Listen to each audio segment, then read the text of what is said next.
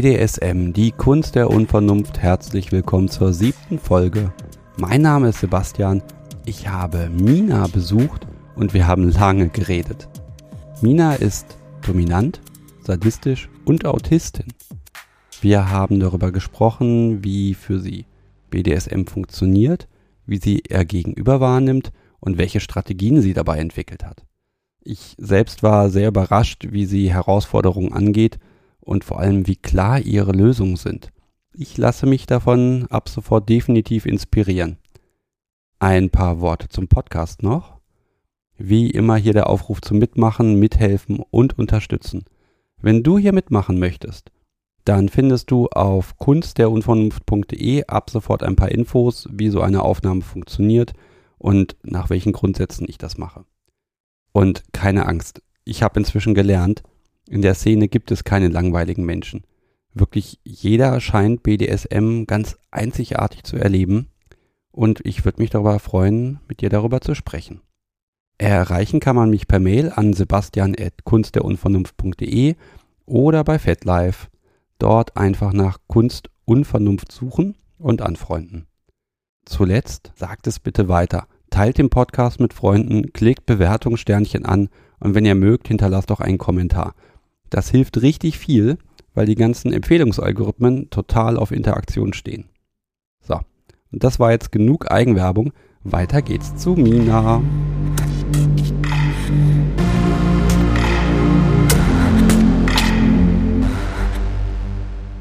Herzlich willkommen zur Kunst der Unvernunft. Folge 7 sollte das hier sein. Und vor mir sitzt die Mina. Hallo. Hallo Sebastian. Schön, dass ich bei dir sein darf. Schön, dass du da bist. Du bist 31 Jahre alt, das darf ich sagen, ne? Das darfst du. Und dominant und sadistisch zugleich. Liege ich damit richtig? Um, ähm, ja, mehr oder weniger. Das hängt immer sehr vom Gegenüber ab, aber tendenziell um, ähm, beides, ja. Ja, wunderbar. Dann haben wir ja schon mal zwei Themen für die Liste. Nein.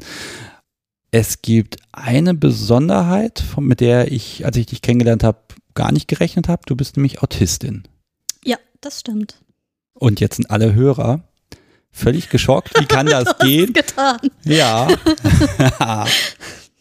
Wir haben ein, ein Vorgespräch geführt, das ist jetzt zwei Wochen her. Und normalerweise geht das immer so eine Viertelstunde, 20 Minuten. Aber wir saßen dann hier, ich glaube, fast drei Stunden zusammen. Mhm. Und ich war hinterher hellauf begeistert, weil du für meine Probleme Lösungen geliefert hast. Das freut mich. Absolut großartig. Die Hörer kennen dich jetzt natürlich gar nicht, die wissen gar nicht, wer vor mir sitzt. Und Autismus ist etwas, wo auch ich erstmal überlegen musste, wie ordne ich das ein? Mhm. Und ich würde dich bitten, erstmal zu beschreiben, wie das bei dir ausgeprägt ist oder wie sich der Hörer das vorstellen muss. Schön, dass du fragst, wie das bei mir ausgeprägt ist. Weil was ich finde, Autismus ist wirklich eine Sache, die ist von Person zu Person sehr, sehr anders, wie sich das Ganze äußert, ähm, was für Auswirkungen das für die Person hat, insbesondere auch im alltäglichen Leben.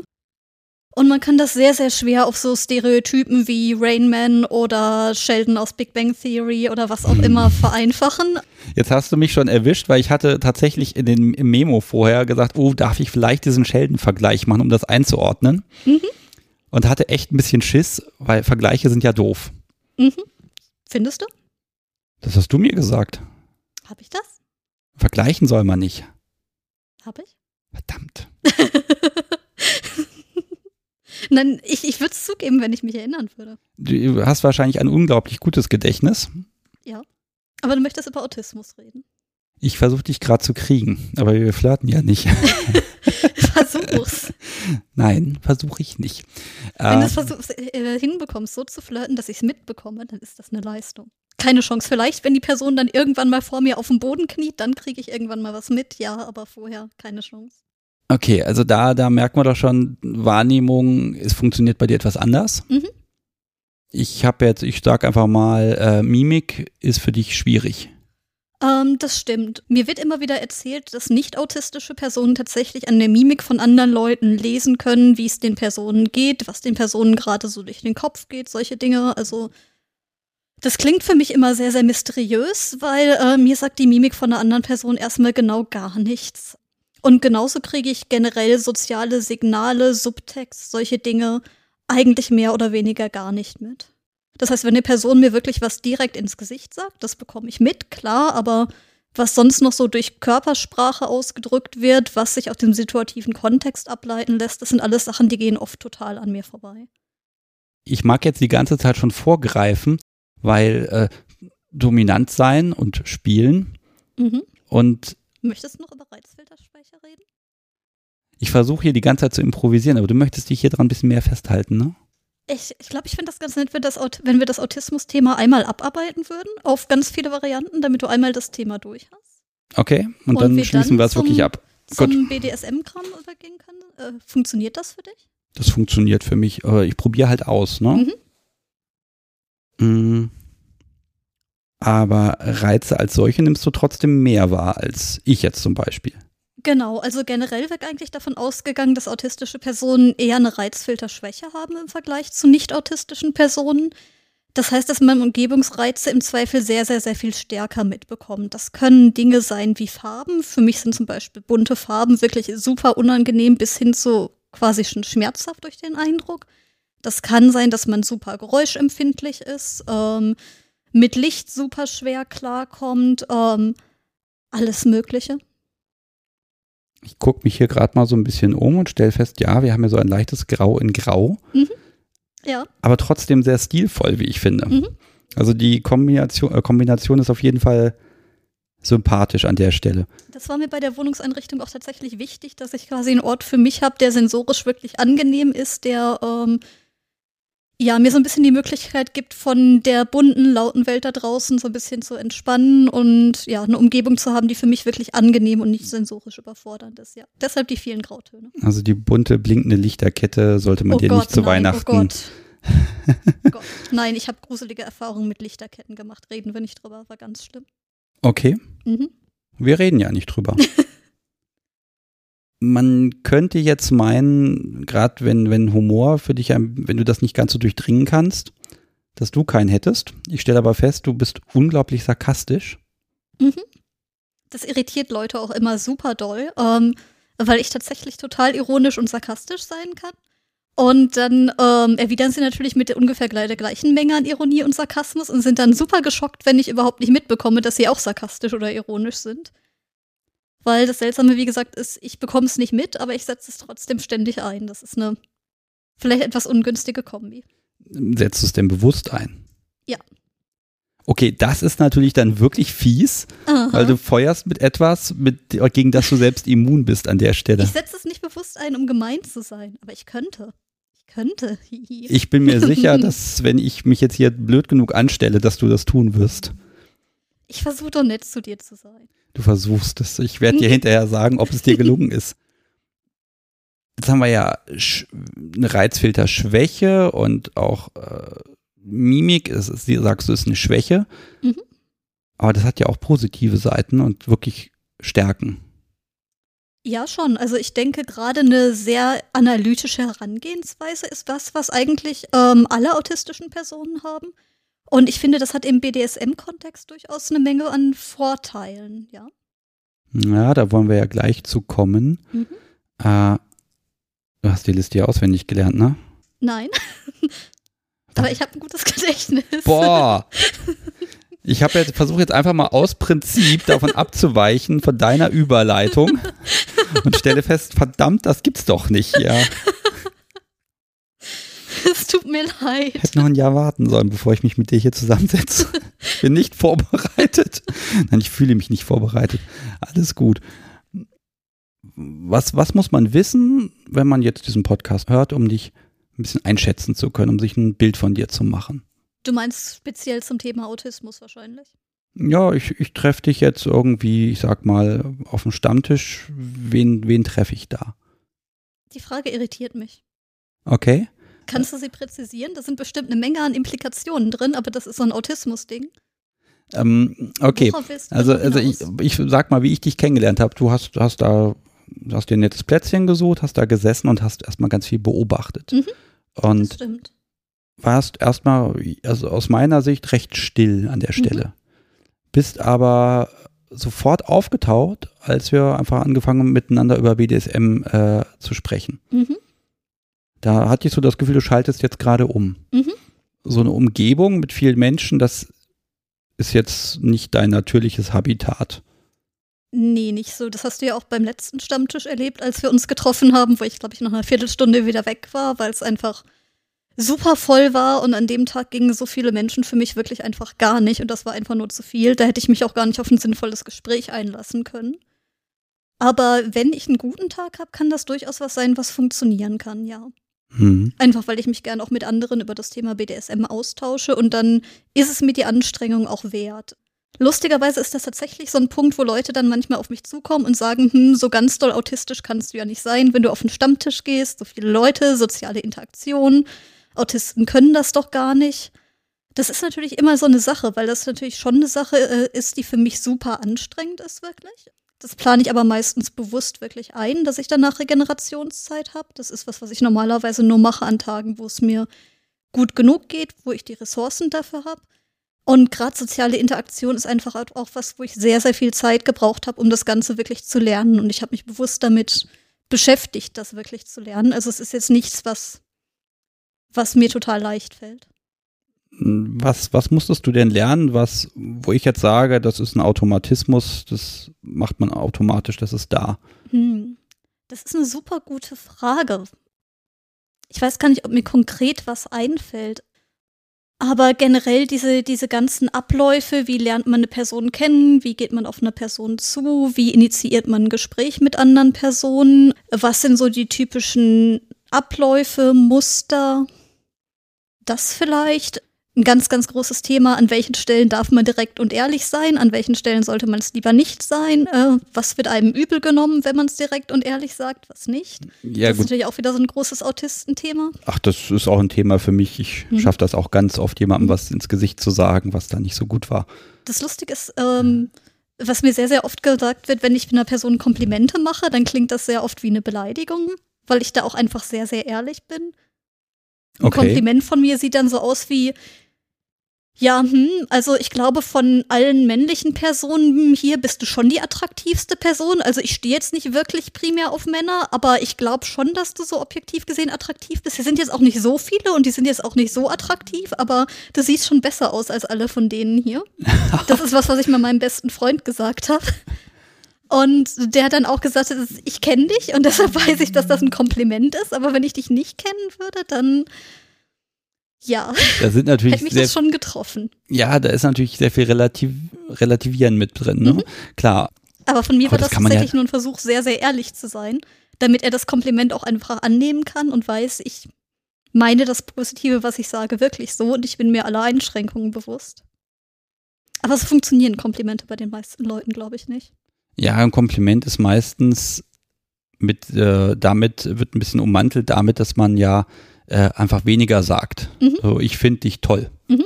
Und das ist auch recht praktisch, dass man dann einem offen lassen kann, was denn so toll an dem Menschen ist. Aha. Das ist dann immer nur blöd, wenn er danach fragt, ach, was findest du denn an mir toll? Äh, ja, ne? Mhm. Den Gesamteindruck. Interessant, wenn ich einer Person sage, ich finde dich toll, dann habe ich tatsächlich eine Liste von Dingen, die ich aufzählen könnte. Das ist vielleicht genau dein Vorteil, dass du bei sowas wahrscheinlich immer das letzte Wort haben wirst. Wahrscheinlich, ja. Also damit, das ist ja dann schon mal die perfekte Eigenschaft, um dominant zu sein. Darf ich denn Domse sagen? Du darfst sagen, was du möchtest. Ich fühle mich von relativ wenig beleidigt. Ich will jetzt nicht sagen von nichts, weil dann findest du bestimmt was. Es ist tatsächlich so, ich habe es in der letzten Folge auch wieder gesagt, die Kritik am Begriff Domse, ich möge bitte einen neuen Begriff bekommen. Vielleicht bekomme ich jetzt mal ein paar E-Mails, wo was drin steht. Mhm. Ich bekomme Kritik, die bekomme ich aber in der Regel von den Sklaven der Dominas, weil Mhm. die das nicht so gut finden, wenn dann ihr Sonnenschein so herabgewürdigt wird mit einer Verniedlichungsform. Mhm. Ich sage jetzt einfach Mina und dann ist das gut. Wollen wir ein bisschen in Richtung BDSM Ja, weitergehen? Ich habe im ersten Moment gedacht, oh, Autismus, BDSM, das ist bestimmt ein bisschen kompliziert. Hab dich dann eben ein bisschen näher kennengelernt und festgestellt, nein, das passt augenscheinlich perfekt. Du hattest gesagt, dass äh, Regeln was sehr Schönes sind, weil ja, du kannst damit gut umgehen. Genau, was bei BDSM tatsächlich sehr, sehr praktisch ist, ist, dass man ja einerseits die sehr, sehr klare Verteilung hat, wer ist dominant, wer ist submissiv, ähm, quasi so ein bisschen vorgegebene Rollenverhältnisse und dass man normalerweise sehr, sehr genau darüber spricht, in welche Richtung das Ganze sich denn entwickeln soll, was okay ist, was nicht okay ist. Gerade diese sehr, sehr explizite Absprache ist tatsächlich etwas, was mir sehr entgegenkommt. Sowas findet man ja in Nicht-BDSM-Beziehungen oder Freundschaften, Spielbeziehungen, was auch immer, eigentlich nicht in der Form, dass man sich vorher wirklich im Detail darüber einigt, wo soll es hingehen, was wollen wir miteinander machen, was ist für dich okay, was ist nicht okay. Das, das gibt dir dann auch einfach die Sicherheit, dass du dann genau. auch weißt, was du da gerade tust. Genau, und das ist eine Sache, die brauche ich tatsächlich an der Stelle auch, weil wie ich ja schon gesagt hatte, aus der Körpersprache kann ich nicht wirklich lesen erstmal, was für die andere Person okay ist oder nicht okay. Das heißt, ich brauche wirklich auch eine Person, die mir sagt, ich möchte das jetzt mit dir, so auf diese Art. Wie gehst du denn damit um, wenn dein Gegenüber nicht genau weiß, wo es steht, was es möchte? Oh, das ist super schwierig. Das hatte ich tatsächlich mal, das, das, das ist super schwierig. Da bin ich meistens tatsächlich dann zurückhaltend, weil einfach meine persönliche Regel für mich ist tatsächlich, dass, dass ich möchte, dass dieses Ja, ich will das jetzt wirklich von der submissiven Person ausgeht, weil die Person hat mir was zu geben, was ich dann sehr, sehr gerne auch nehmen möchte. Mhm. Und sobald ich weiß, dass ich das haben darf, nehme ich mir dann sehr, sehr gerne selber alles, was ich haben möchte. Aber dieses, dieses erste, ich möchte das wirklich, das brauche ich wirklich von der anderen Person. Da bin ich niemand, die jetzt irgendwie auf wen anders so voll dominant zugeht und einfach mal antestet, weil ich finde, das steht mir an der Stelle einfach noch nicht zu. Ja gut, aber es gibt ja, gibt ja dann Fantasien und ähm, die werden ausgetauscht und äh, der, ich sag mal, potenzielle Spielpartner sagt, ich möchte gern mal, ich sag mal, Waterboarden. Oh. Weil er das irgendwo gehört hat, mhm. gesehen hat, gelesen hat, äh, ist aber, er steht eigentlich ganz am Anfang. Das heißt, er hätte mhm. noch einen weiten Weg, bis das eine Praktik ist, die für ihn auch ja, vertretbar ist oder mhm. ne, ähm, wo man normalerweise sagen würde, nee, Moment mal, wir fangen mhm. erstmal klein an. Soll ich einfach mal meine typische Vorgehensweise bei sowas erklären? Ja, bitte. Waterboarding ist natürlich echt ein interessantes Thema, vor allen Dingen, weil man damit ernsthafter Angst und Panik spielen kann, was ich ganz toll finde. Aber du hast recht, das ist natürlich super schwierig mit einer Person, die man noch gar nicht gut kennt und oder die mit dem Thema BDSM auch noch nicht so vertraut ist und vielleicht sich selber in dem Kontext noch nicht so gut kennt. Das heißt, an der Stelle würde ich tatsächlich einfach eine Menge Zeit investieren, um die Person einfach kennenzulernen um selber zu wissen, wie reagiert die Person genau in Angstsituationen. Woran merke ich genau, dass die Person sich einfach einer persönlichen Grenze nähert? Woran merke ich, dass die Person ein ernsthaftes Problem hat? Einfach damit ich in der Situation dann wirklich auch in der Lage bin, das zu steuern und zu sagen, okay, das ist eine Sache, die, die läuft gerade gut oder hier muss ich jetzt stoppen. Das heißt, dass das bräuchte wahrscheinlich einfach eine sehr lange Kennenlernphase der Person und generell ein bisschen austesten von Reaktionen auf Angst, Panik, Sachen, die in die Richtung gehen. Jetzt ist es aber doch so, dass mit einem Wunsch an dich herangetreten wird mhm. und du hast jetzt das Ziel, meinetwegen auch mittel- oder langfristig diesen Wunsch in Erfüllung gehen zu lassen. Vielleicht, wenn das auch was ist, was mir gefällt oder einer meiner Wünsche, klar. Aber ich bin ja jetzt nicht irgendwie der Wunscherfüllungsautomat. Genau, darum geht es nämlich. Wo man irgendwie eine Münze reinschmeißt und Wunsch kommt raus. Nein, nein, genau das ist der Punkt. Äh, was ist denn für dich der Reiz an BDSM oder woran sogar genau? Interessante Frage, da gibt es mehrere Punkte. Einerseits, ich weiß nicht, ob das bei mir ernsthafter Sadismus ist. Würde ich mich gerne mit dir darüber austauschen über das Thema. Ich mag es super gerne, Leuten Schmerzen zuzufügen, aber mir geht es nicht um die Schmerzen an sich, sondern eher um dieses Gefühl von Macht tatsächlich. Ich weiß nicht, würdest du das als Sadismus bezeichnen? Oh, Oder ist, ist, es noch was anderes? Das ist schwer, weil ich immer standhaft behaupte, kein Sadist zu sein. Mhm.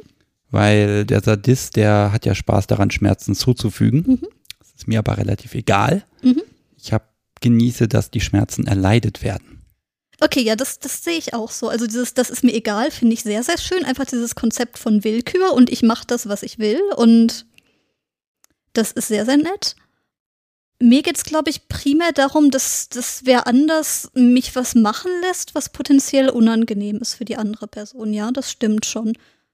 Und gerade dieses so langsam an eine Grenze rangehen, wo es für die andere Person auch wirklich, wirklich unangenehm wird und die Person selber nicht mehr weiß, will ich jetzt, will ich jetzt nicht. Und ich kann dann aber sagen, nein, ich will das jetzt und du hältst das jetzt für mich aus. Das, das ist nett. ist die Motivation da für dich wichtig? Muss dein Gegenüber es für, für dich aushalten oder ist dir das im Grunde egal, was jetzt die Gründe dahinter sind? Ähm, es ist mir nicht komplett egal. Für mich ist natürlich immer schön, natürlich. Ist sehr schön, wenn die Person das für mich aushalten möchte. Es kann aber auch gerne sein, weil es der Person persönlich einfach irgendwas gibt, über Grenzen zu gehen oder weil das irgendwie einfach ein, äh, keine Ahnung, innerer Erleuchtungsprozess oder was auch immer das ist, was in der anderen Person gerade stattfindet bei superintensiven Schmerzen. Was ich jetzt nicht unterstützen würde, wäre, was, wenn es der Person damit eigentlich nicht wirklich gut gehen würde und das dann so eine versteckte Selbstschädigung ist. Das wäre für mich nicht okay. Und da würde ich auch wirklich darauf achten, dass das nicht in die Richtung läuft. Versteckte Selbstschädigung, den Begriff kannte ich so noch nicht.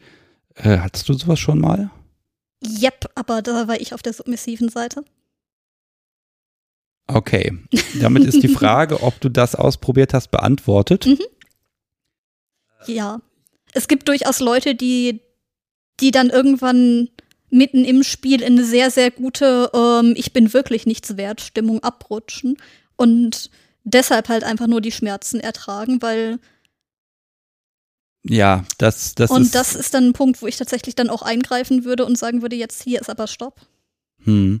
Ja, das ist dann tatsächlich sehr schwierig. Da hast mhm. du völlig recht, wo man dann merkt, dass das jetzt auch nichts mehr mit Hingabe zu tun hat, sondern genau. mit so einem, ja, du hast schon richtig gesagt, selbstverletzendes Verhalten, mhm. Was man quasi als, als dominanter oder sadistischer Part in dem Moment ausführt. Mhm. Das ist auch ein sehr eigenartiges Gefühl und ich habe das damals auch mal nicht erkannt. Ich habe da mhm. wirklich mehrere Tage gebraucht, um zu verstehen, dass das deshalb blöd gelaufen ist, weil es in die Richtung ging. Mhm. Ist keine schöne Erfahrung. Nee. Mhm. Also demnach nein, es ist mir nicht ganz egal, warum die andere Person das genau macht. Also das heißt tatsächlich, bei dir hat, steht die Dominanz wirklich im Vordergrund. Mhm, würde ich so sagen. Und der Sadismus ist dann, ja, ich sag mal, Werkzeugkiste. Genau, das ist so ein bisschen Mittel zum Zweck. Tatsächlich kann ich durchaus auch mit Personen spielen, wo überhaupt gar kein Sadismus im Spiel ist. Solange da wirklich eine solide DS-Grundlage ist, reicht mir das durchaus auch. Aber, aber ich mag Sadismus schon. So ist es nicht. Ja, man muss ja auch irgendwas tun. Man kann ja immer die ganze Zeit nur reden, reden, reden. Mhm. Aber ähm, der Sadismus ist ja dann auch dazu da, um der Sache ein bisschen Nachdruck zu verleihen. Mhm. Wie gesagt, aber es muss nicht. Es geht durchaus auch ganz so, ne? Glaube ich. Glaubst du? Mhm. Ja, ich hätte jetzt so ein bisschen in Richtung, wenn man sich kennenlernt und online ein bisschen was anbahnt und ein paar Aufgaben stellt, da in die Richtung wäre ich dann gegangen. Lustigerweise habe ich tatsächlich noch nie Online-Aufgaben gestellt. Das ist, glaube ich, so nicht so meins. Okay. Wobei doch habe ich schon in einer, in einer schon bestehenden Beziehung. Aber das, das würde ich nicht als ersten Anbahnungsschritt machen. Das funktioniert vielleicht für andere Leute, aber für mich nicht wirklich, nee. Ach, der Machtrausch ist absolut grandios, wenn du weißt, das sind 500 Kilometer dazwischen. Mhm. Du hast diesen Menschen weder jemals gesehen, du hast ihm im Prinzip nur ein paar Anweisungen gegeben und er macht jetzt irgendeinen Quatsch weil du das so sagst. Also die Sache mit dem Machtrausch kann ich super toll verstehen und dieses, die Person macht das, weil ich das so gesagt habe, auch auf die Distanz, das stimmt. Das finde ich auch super, super toll. Aber ich glaube, ich müsste die Person tatsächlich vorher besser kennen, weil zumindest von meiner Seite aus braucht es einiges an Zeit durchaus, bis ich wirklich darauf vertraue, dass die Person das macht, weil ich das sage. Und für mich ist das wichtig, dass ich mir wirklich sicher sein kann, ich sage es und dann passiert es auch wirklich. Weil wenn es nicht passieren würde, wäre ich so super enttäuscht. Ja, das ist dann ein Schauspiel, ne? Mhm. Ich, ich, hätte jetzt gedacht. Darauf kann ich gar nicht, nein. Das ist gemein, weil ich, ich habe es gerade wirklich nicht auf dem Spickzettel stehen, aber ich habe mir so gedacht, Mensch, mhm. äh, als Autistin wäre ja, ist ja die schriftliche Kommunikationsform im Netz eigentlich grandios. Weil wirklich alles klar gesagt werden muss, sonst ist es nicht kommuniziert worden. Keine Webcam, kein Telefon, mhm. sondern schriftlich. Interessante Frage, aber irgendwie reicht mir das, glaube ich, nicht. Nee. Okay. Ich kann dir gar nicht sagen, warum. Dass es nicht reicht, okay, aber ich hätte jetzt so gedacht, einfach für mich auch, ich weiß, wie schwer es ist, auch einfach aufgrund von ein paar Nachrichten, WhatsApp-Nachrichten, äh, zu überlegen, wo steht mein Gegenüber gerade. Genau, ich ist, glaube, ich weiß auch, warum es für mich nicht funktioniert. Ähm, was für mich ein super, super wichtiger Aspekt ist wirklich, dass ich merke, was das, was gerade passiert, mit der anderen Person macht. Also, hm, wie erkläre ich das jetzt am besten? Ich mag super gerne Sachen, die wirklich auf der anderen Seite eine intensive Reaktion erzeugen. Und wenn ich diese Reaktion nicht mitbekomme, dann fehlt mir das. Jetzt sagst du Reaktion. Mhm. Ja, das, das hängt sehr, sehr, sehr von, vom Gegenüber ab, was das genau für eine Reaktion ist. Aber generell mag ich eigentlich alles an, an super intensiven Reaktionen. Aber allein schon zum Beispiel, wenn, wenn jemand vor dir kniet und dich von unten mit ganz, ganz großen leuchtenden Augen anschaut und du merkst wirklich, das ist der Person ein inneres Bedürfnis, vor dir zu knien, sowas halt. Das nimmst du dann auch wahr. Aha. Ah, okay, also Das, das ist super seltsam, das kann ich auch selber sehr, sehr schwer erklären, welche Sachen ich wahrnehmen kann und welche nicht, weil klar, die Sachen, die ich nicht wahrnehmen kann, nehme ich nicht wahr, also weiß ich nicht, dass ich sie nicht wahrnehme, logischerweise. Aber ja, sowas nehme ich dann schon wahr und das, das ist wirklich total großartig für mich. du hattest im Vorgespräch gesagt, dass du ein bisschen schaust, ob der Körper angespannt ist. Mhm. Und ich glaube, ne, diese, diese innere Anspannung oder Entspannung, wenn du Aha. das wahrnimmst, dann hast du mir ganz viel voraus. Mhm. Ich, ich erzähle den Hörern mal äh, meine, meine erste Überlegung dabei. Äh, spielen mit einer Maske, mit einer Gesichtsmaske. Mhm. Finde ich recht schwierig, weil ja, es ist, es ist, hat einen gewissen Effekt auf Subi und das ist auch alles ganz toll, aber ich sehe ihre Mimik nicht Mhm. mehr. Die ist weg. Das Mhm. heißt, ich bin quasi blind und äh, bin ein bisschen hilflos, weil ich dann in dem Moment nicht weiß, ist das jetzt noch okay? Fließen jetzt die Tränen? Ist sie noch glücklich? Ist es gerade total fürchterlich? Braucht sie Trost? Oder kann ich noch viel weitergehen? Weil das verschmitzte Lächeln quasi, äh, weil, ne, das, das sehe ich alles nicht. Dann haben wir uns unterhalten und du hast mir ein bisschen erklärt, wie du das machst. Mhm. Seitdem steht die Maske ganz oben auf der Amazon-Wunschliste. Tut sie das? Das freut mich. Magst du ein bisschen verraten, worauf du da im Detail achtest? Mhm. Genau, weil wie wir ja schon gesagt hatten, Mimik an sich bringt mir selber relativ wenig. Das heißt, ich habe mir dann ein paar andere Sachen ausgeguckt, auf die ich bei anderen Personen achte, um drauf zu wissen, wie es der Person gerade geht. Das sind so Sachen wie, wie atmet die Person. Bei manchen Leuten ist das ein super gutes Zeichen, wenn die Person plötzlich anfängt, tiefer zu atmen. Ähm, wenn man zum Beispiel in der Situation ist, wo man jetzt mit Schmerzen spielt und die Schmerzintensität immer weiter erhöht, dann spannt sich die andere Person vielleicht irgendwann an, atmet erst heftiger und dann hat man einen Punkt, wo man die Schmerzintensität hält und merkt auf einmal, die Person lässt sich wirklich in die Schmerzen reinfallen, das ist alles gut und dann entspannt sich der Körper, das Atmen wird vielleicht tiefer. Und das ist so eine Sache, die kann man einfach lernen. Wie verhält sich jemand bei Schmerzen? Wie verhält sich jemand bei Schmerzen, wenn die Schmerzen wirklich unangenehm sind? Wie verhält sich die Person, wenn sie wirklich in die Schmerzen reinfällt und alles gut ist? Ähm, ich habe auch schon mit Personen gespielt, bei denen das tatsächlich umgekehrt war. Bei denen quasi ein bewusstes Entspannen und tiefer Atmen ein Zeichen war für irgendwas läuft gerade ganz schief und ist unangenehm.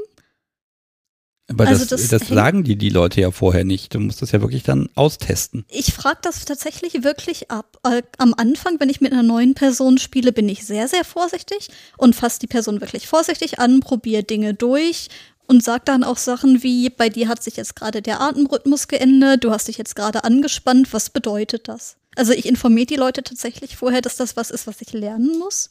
So ein bisschen einfach quasi wie eine Fremdsprache. Wie reagiert der Körper der anderen Person auf bestimmte Dinge und was ist ein gutes und schlechtes Zeichen?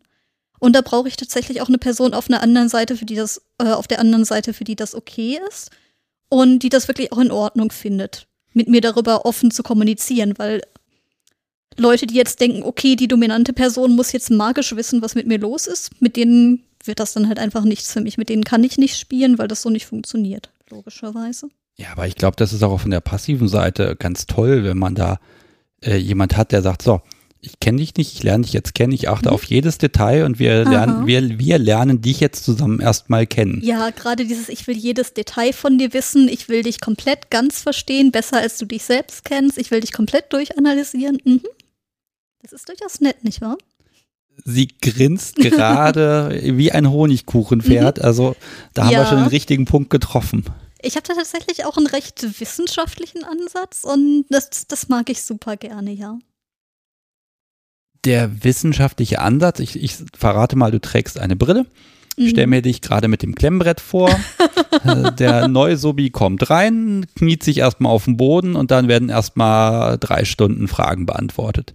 Wie lustig, dass du Klemmbrett sagst, weil mir hat tatsächlich mal jemand ein Klemmbrett geschenkt, genau deshalb. Und wo ich habe mich so doll gefreut, das war einfach perfekt.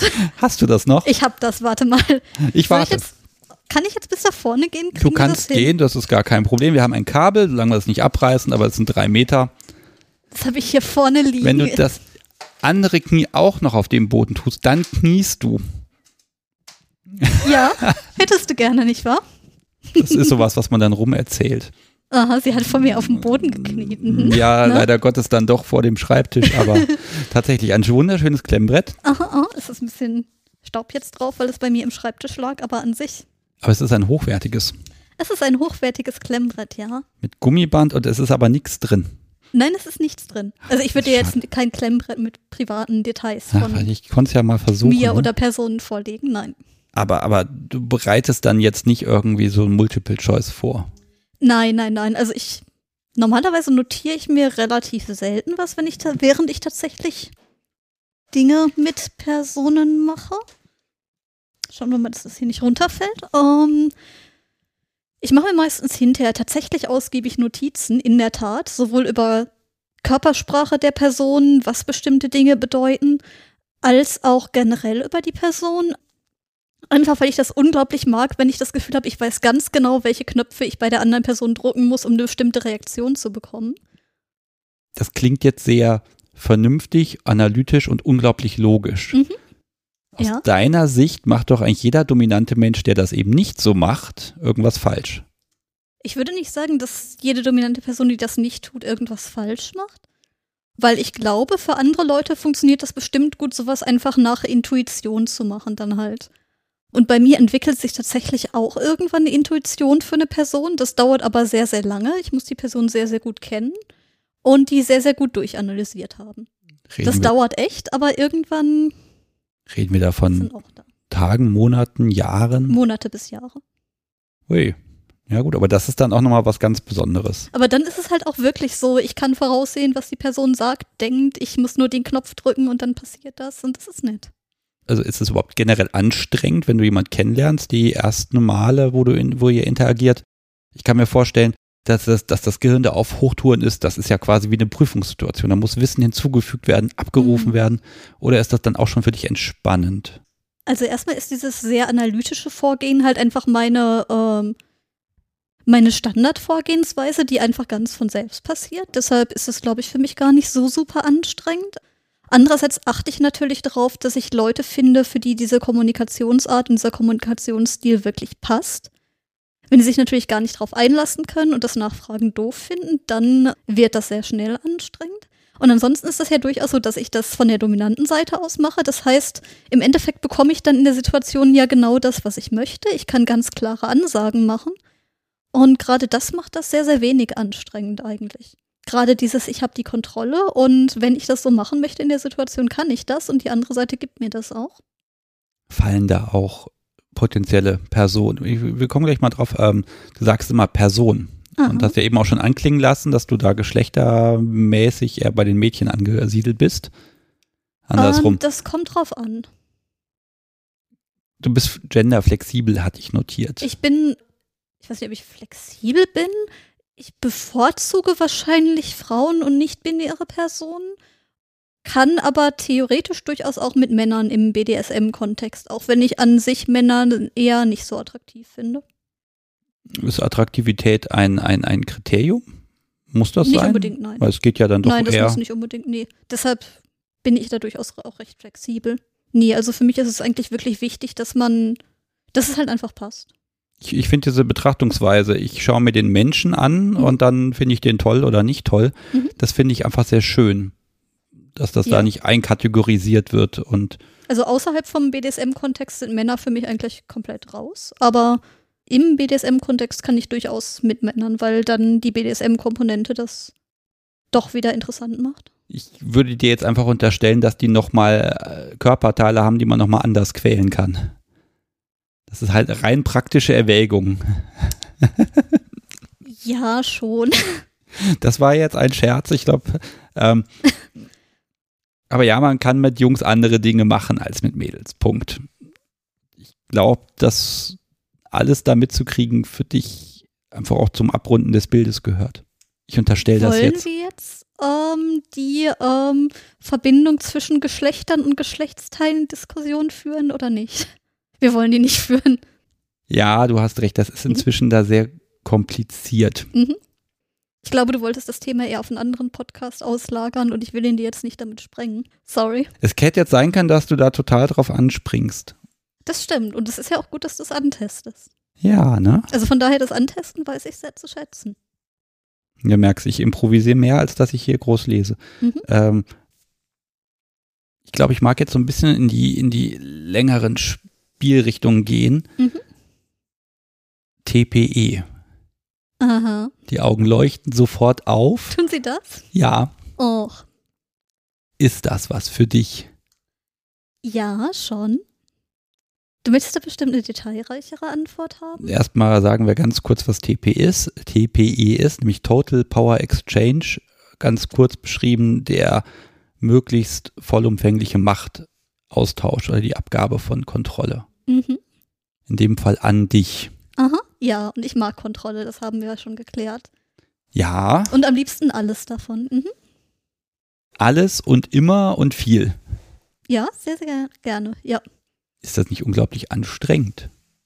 Ähm, das weiß ich nicht, weil momentan habe ich das in der Form nicht. Ähm, einfach weil das eine Sache ist, die wirklich passen muss, wo sowohl das Gegenüber als auch ich in der entsprechenden Lebenssituation sind, wo das gerade passt. Und wo beide das auch wirklich wollen, aber das ist was, wo ich gerne langfristig hinwollen würde, ja. Das heißt, das ist im Moment eine erstrebenswerte Fantasie. Mhm. Damit haben wir nämlich den Punkt Fantasie nämlich geklärt. Schön.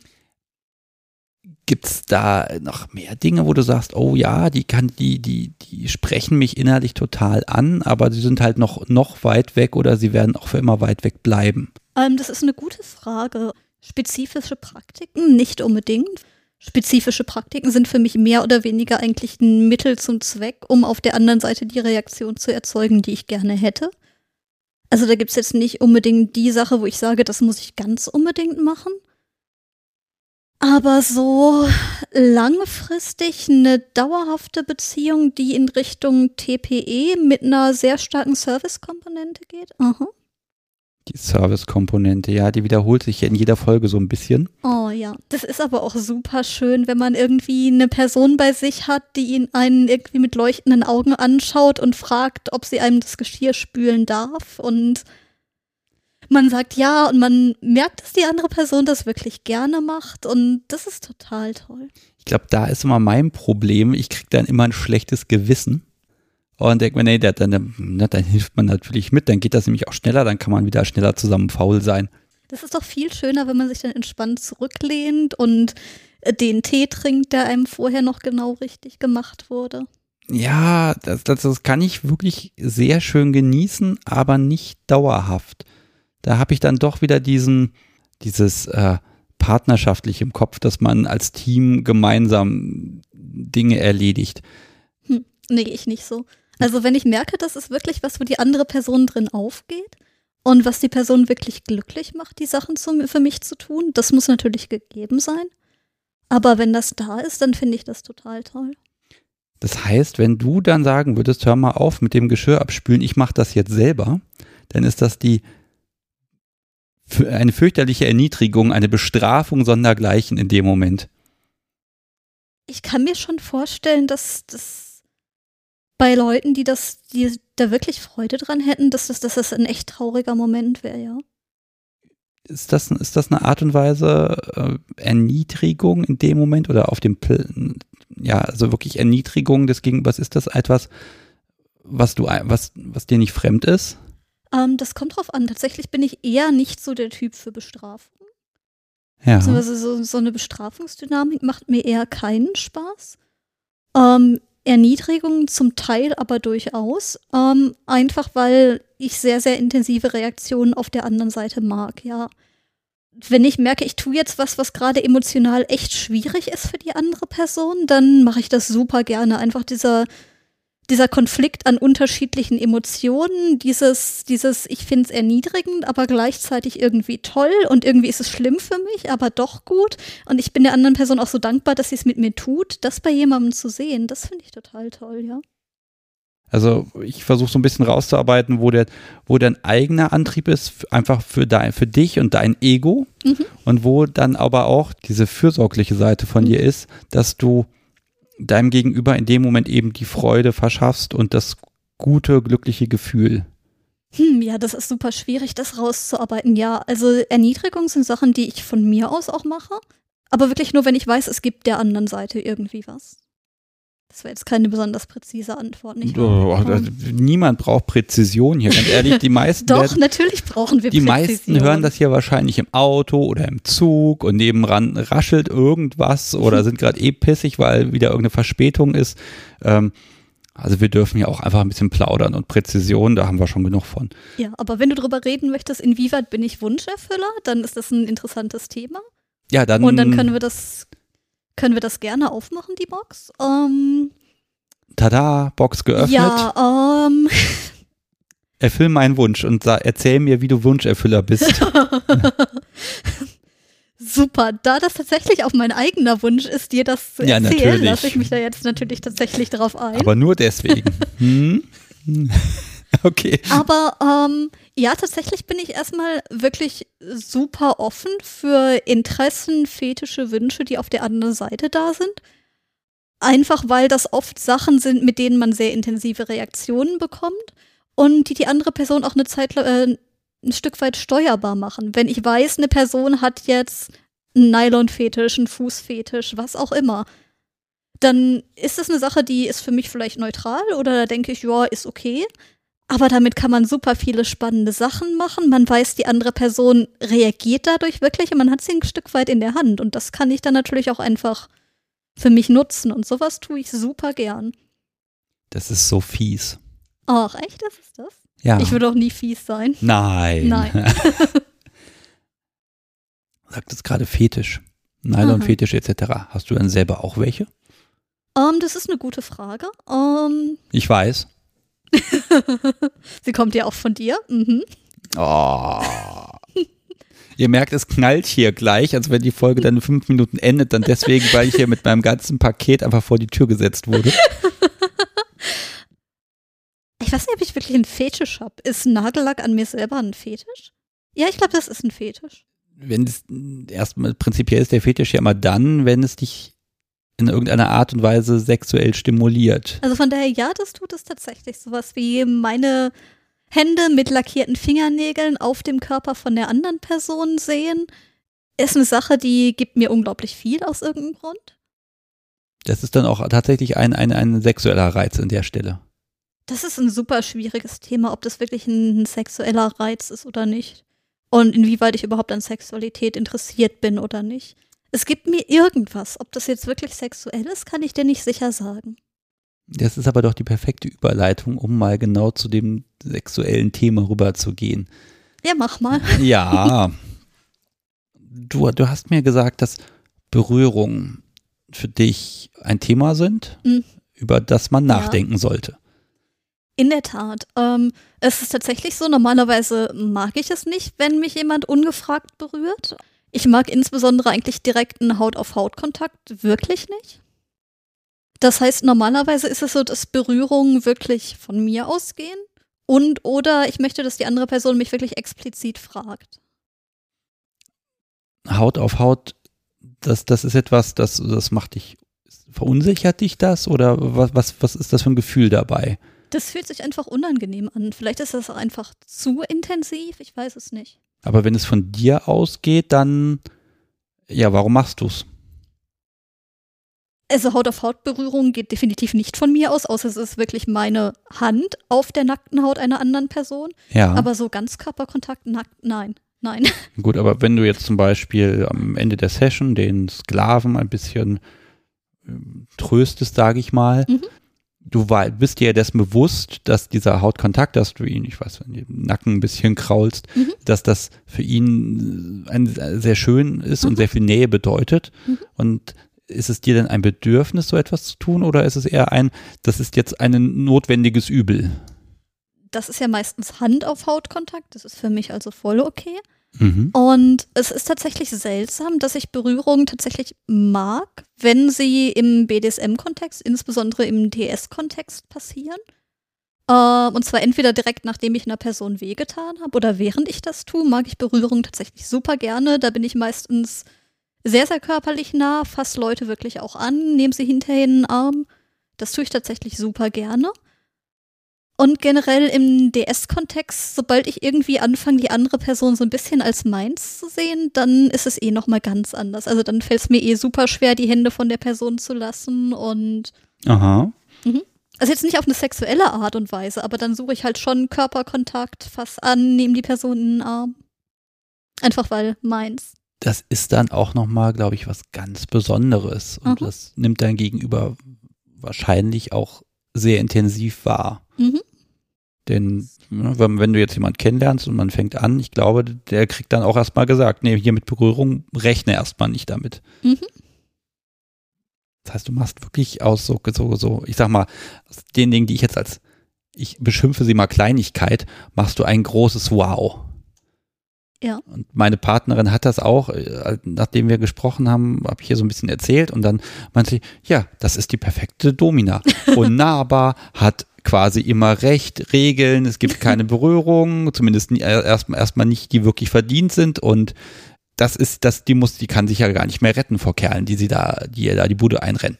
Weil tatsächlich, wenn man schaut, wenn Menschen eine Domina, Domse, was auch immer suchen, und man hört ihnen ein bisschen zu, dann suchen sie im Prinzip genau das, dieses völlig Unnahbare.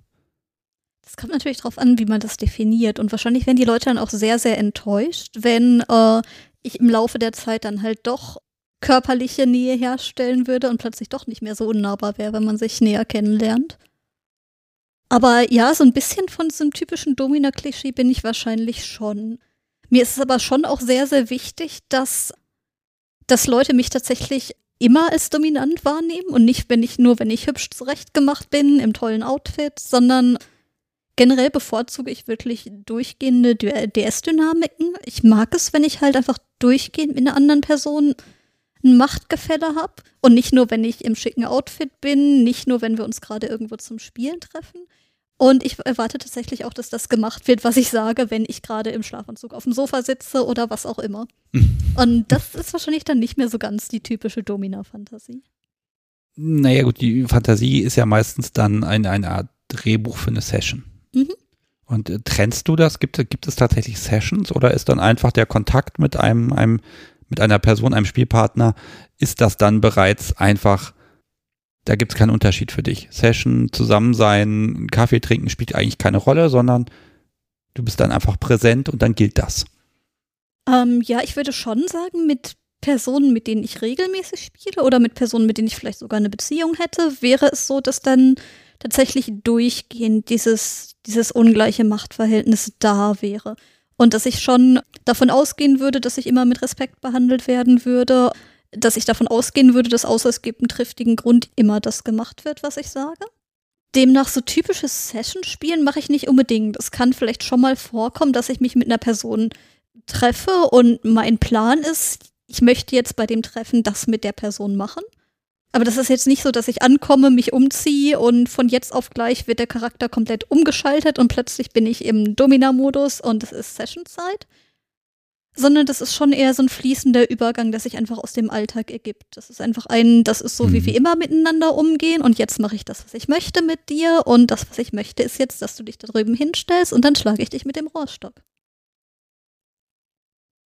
Völlig durchstrukturierte Alltagsdominanz scheitert aber doch dann in dem Moment, wo dann der Alltag zuschlägt. Sub ist krank. Sub hat Stress bei der Arbeit. Um, ähm, das könnte man natürlich so sehen. Da geht es natürlich darum, ob es dir um ganz konkrete Alltagsdominanz geht, die wirklich in dem Moment ausgelebt wird, oder ob es eher um eine Art Meta-Absprache zwischen den beteiligten Personen geht. Und wenn auf der Meta-Ebene besprochen wird, dieses Machtverhältnis ist einfach immer da, und das ist das, was wir beide so wollen, dann ist das natürlich nichts, was einfach weggeht, nur weil es gerade mal regnet, weil auf der Arbeit Stress ist, oder weil Subi halt atmen muss und ich das jetzt auch nicht wegmachen kann, indem ich das Atmen verbiete, weil das wäre scheiße.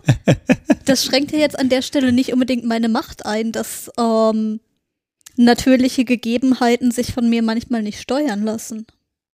Das ist einfach eine Sache, wo man halt innerhalb des bestehenden Machtverhältnisses schaut, wie schaut man unter Berücksichtigung der bestehenden Regeln, dass man mit der Situation umgeht. Also ich gehe schon davon aus, dass wenn ich wirklich ein durchgehendes 24-7 DS-Verhältnis mit einer Person habe, dass die Person nicht plötzlich super unhöflich wird, wenn Stress auf der Arbeit ist und plötzlich total respektlos mir gegenüber wird und alle Sachen aus dem Fenster schmeißt.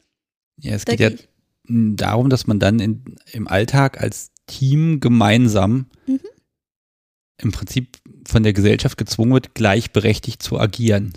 Wird man das? Ich glaube ja. Inwiefern? Ah, diese blöde Gegenfrage. Aha. Okay, ich probiere es anders. Für dich ist selbstverständlich, dass diese latente Dominanz, Unterwerfung existiert. Ja. Aber du gehst da schon mit einem entsprechenden Feingefühl ran. Das wird der äußeren Situation einfach angepasst.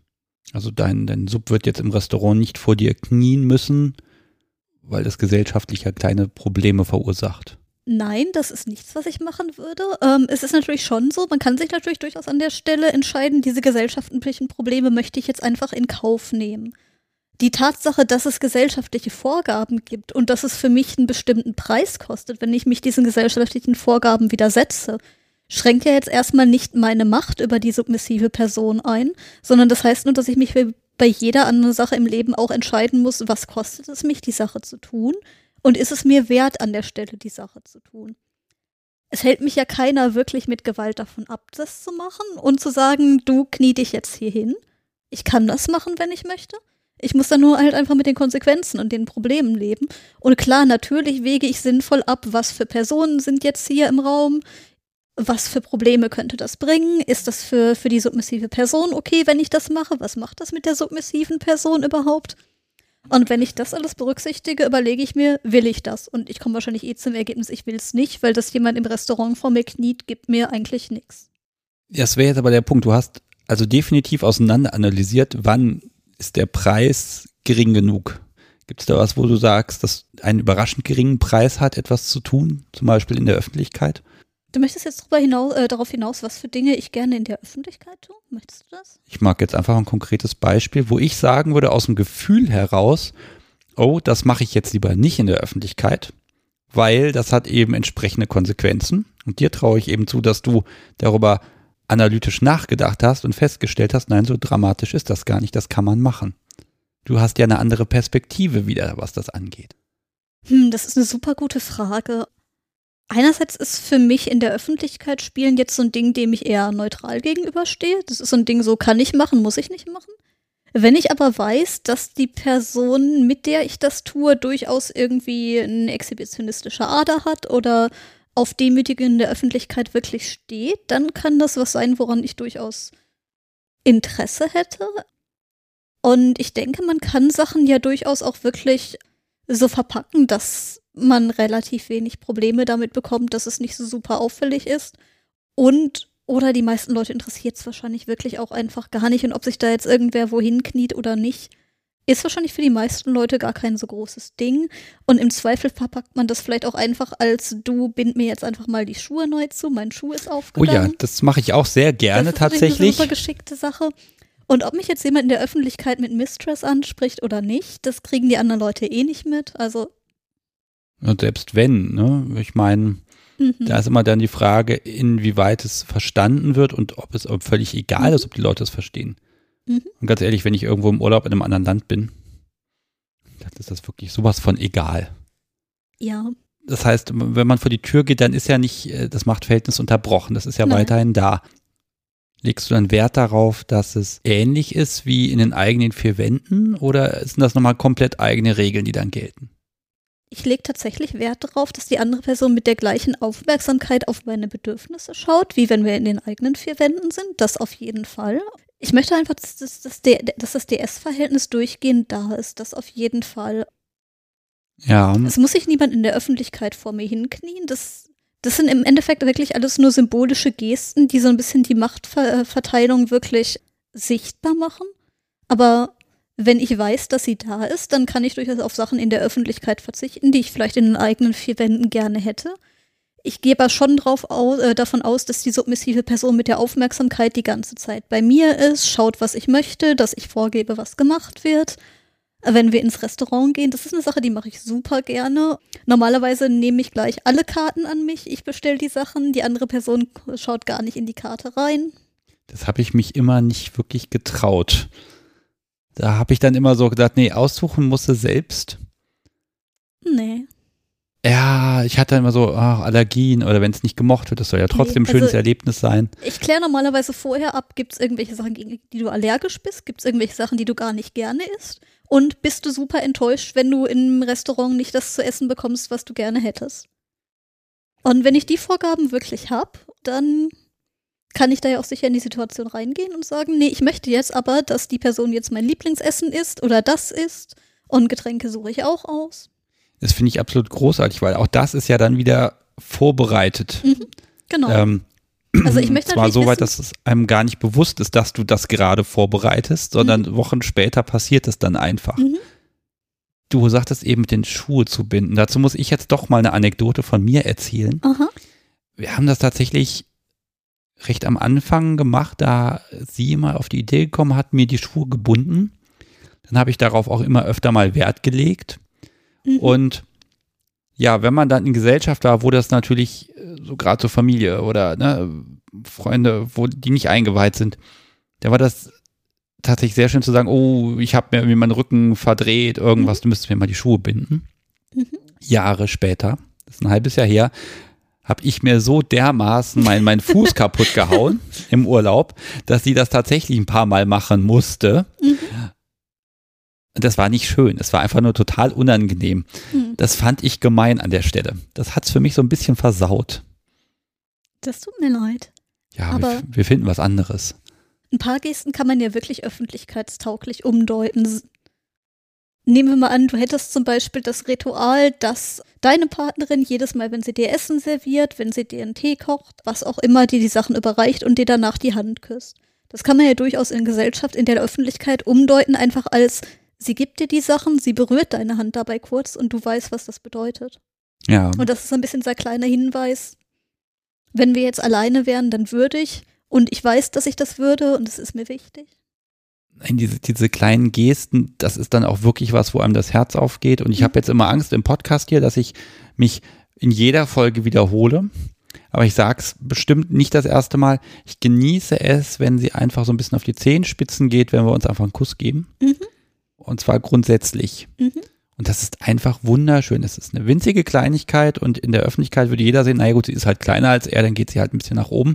Mhm. Nein, das ist tatsächlich Teil des Rituals. Und das ist, für mich ist dann erstmal der Tag gerettet, allein aufgrund so einer kleinen Sache. Nee, so alltägliche Rituale mag ich auch total gerne. Und so Sachen, die einfach immer sind, die einfach nochmal so ein bisschen die Dynamik im Alltag bestärken und einen nochmal dran erinnern, das ist total toll. Auch so Sachen wie immer, wenn wir zusammen rausgehen, dann trägt die andere Person vielleicht meine Tasche, reicht mir die Sachen an, die ich haben möchte. Ständige Aufmerksamkeit dafür, was ich mache, dass die Person ein bisschen drauf schaut, was mache ich, wo gehe ich hin. Sanktionierst du das, wenn die Aufmerksamkeit verloren geht? Das hängt sehr vom Gegenüber ab. Und wie genau die Dynamik mit dem Gegenüber ist. Ähm, wenn das wirklich eine Person ist, wo ich merke, das ist wirklich so eine primär serviceorientierte Sache und es ist der Person wirklich einfach nur ein Bedürfnis, mir zu gefallen, dann reicht es wirklich schon, wenn ich sage, irgendwie ist deine Aufmerksamkeit gerade aber nicht so bei mir. Und dann ist das für die Person Strafe genug und dann hat die Person sich selber in dem Moment schon enttäuscht. Es gibt durchaus aber auch Leute, die brauchen das wirklich. Die brauchen auch dieses Gefühl, ich schaue drauf, ob sie mit der Aufmerksamkeit bei mir sind. Die testen das auch mal so ein bisschen an. Ja. Und wenn dann von mir nicht die Reaktion kommt, dann fehlt denen das wirklich. Dann ist das so ein, ist es ihr wirklich jetzt so wichtig? Wenn es ihr wirklich so wichtig wäre, dann hätte sie doch gemerkt, dass ich nicht mit der Aufmerksamkeit bei mir bin. Vielleicht will sie mich gar nicht wirklich. Da muss man halt schauen, in welche Richtung die Dynamik geht. Ich stelle mir gerade vor, dass deine Spielpartner wirklich austesten, wie sie dich so ein bisschen kriegen. Zum Beispiel, wie sie auch mal eine hm. Bestrafung erhaschen können. Mhm ist ja so ein bisschen Spielbetrieb immer auch dabei. Ne? Du merkst ja auch, ich versuche dich jetzt immer ein bisschen zu locken. Ähm, Leute, die wirklich mich manipulieren möchten, um eine Bestrafung zu erhaschen, das ist eine Sache, auf die kann ich gar nicht. Ähm, langfristig wird mir so eine Dynamik wahrscheinlich keinen Spaß machen. Kurzfristig würde ich da wahrscheinlich ein paar Mal dazwischenhauen, indem ich der Person einfach eine Bestrafung ge die, äh, gebe, die super unangenehm ist. Okay. Also die die Person wirklich nicht mag. Wenn ich weiß, die Person steht auf Schmerzen, dann wird eine ernsthafte Bestrafung sehr wahrscheinlich keine Schmerzen enthalten. Weil Bestrafung als, als Spaßsache, das ist nichts, was mir gefällt und was mir was gibt. Sondern dann wird das wirklich sowas sein wie, du darfst jetzt eine Stunde für mich Origami falten. Boah, ich würde dich umbringen. Äh. Ja, ich glaube.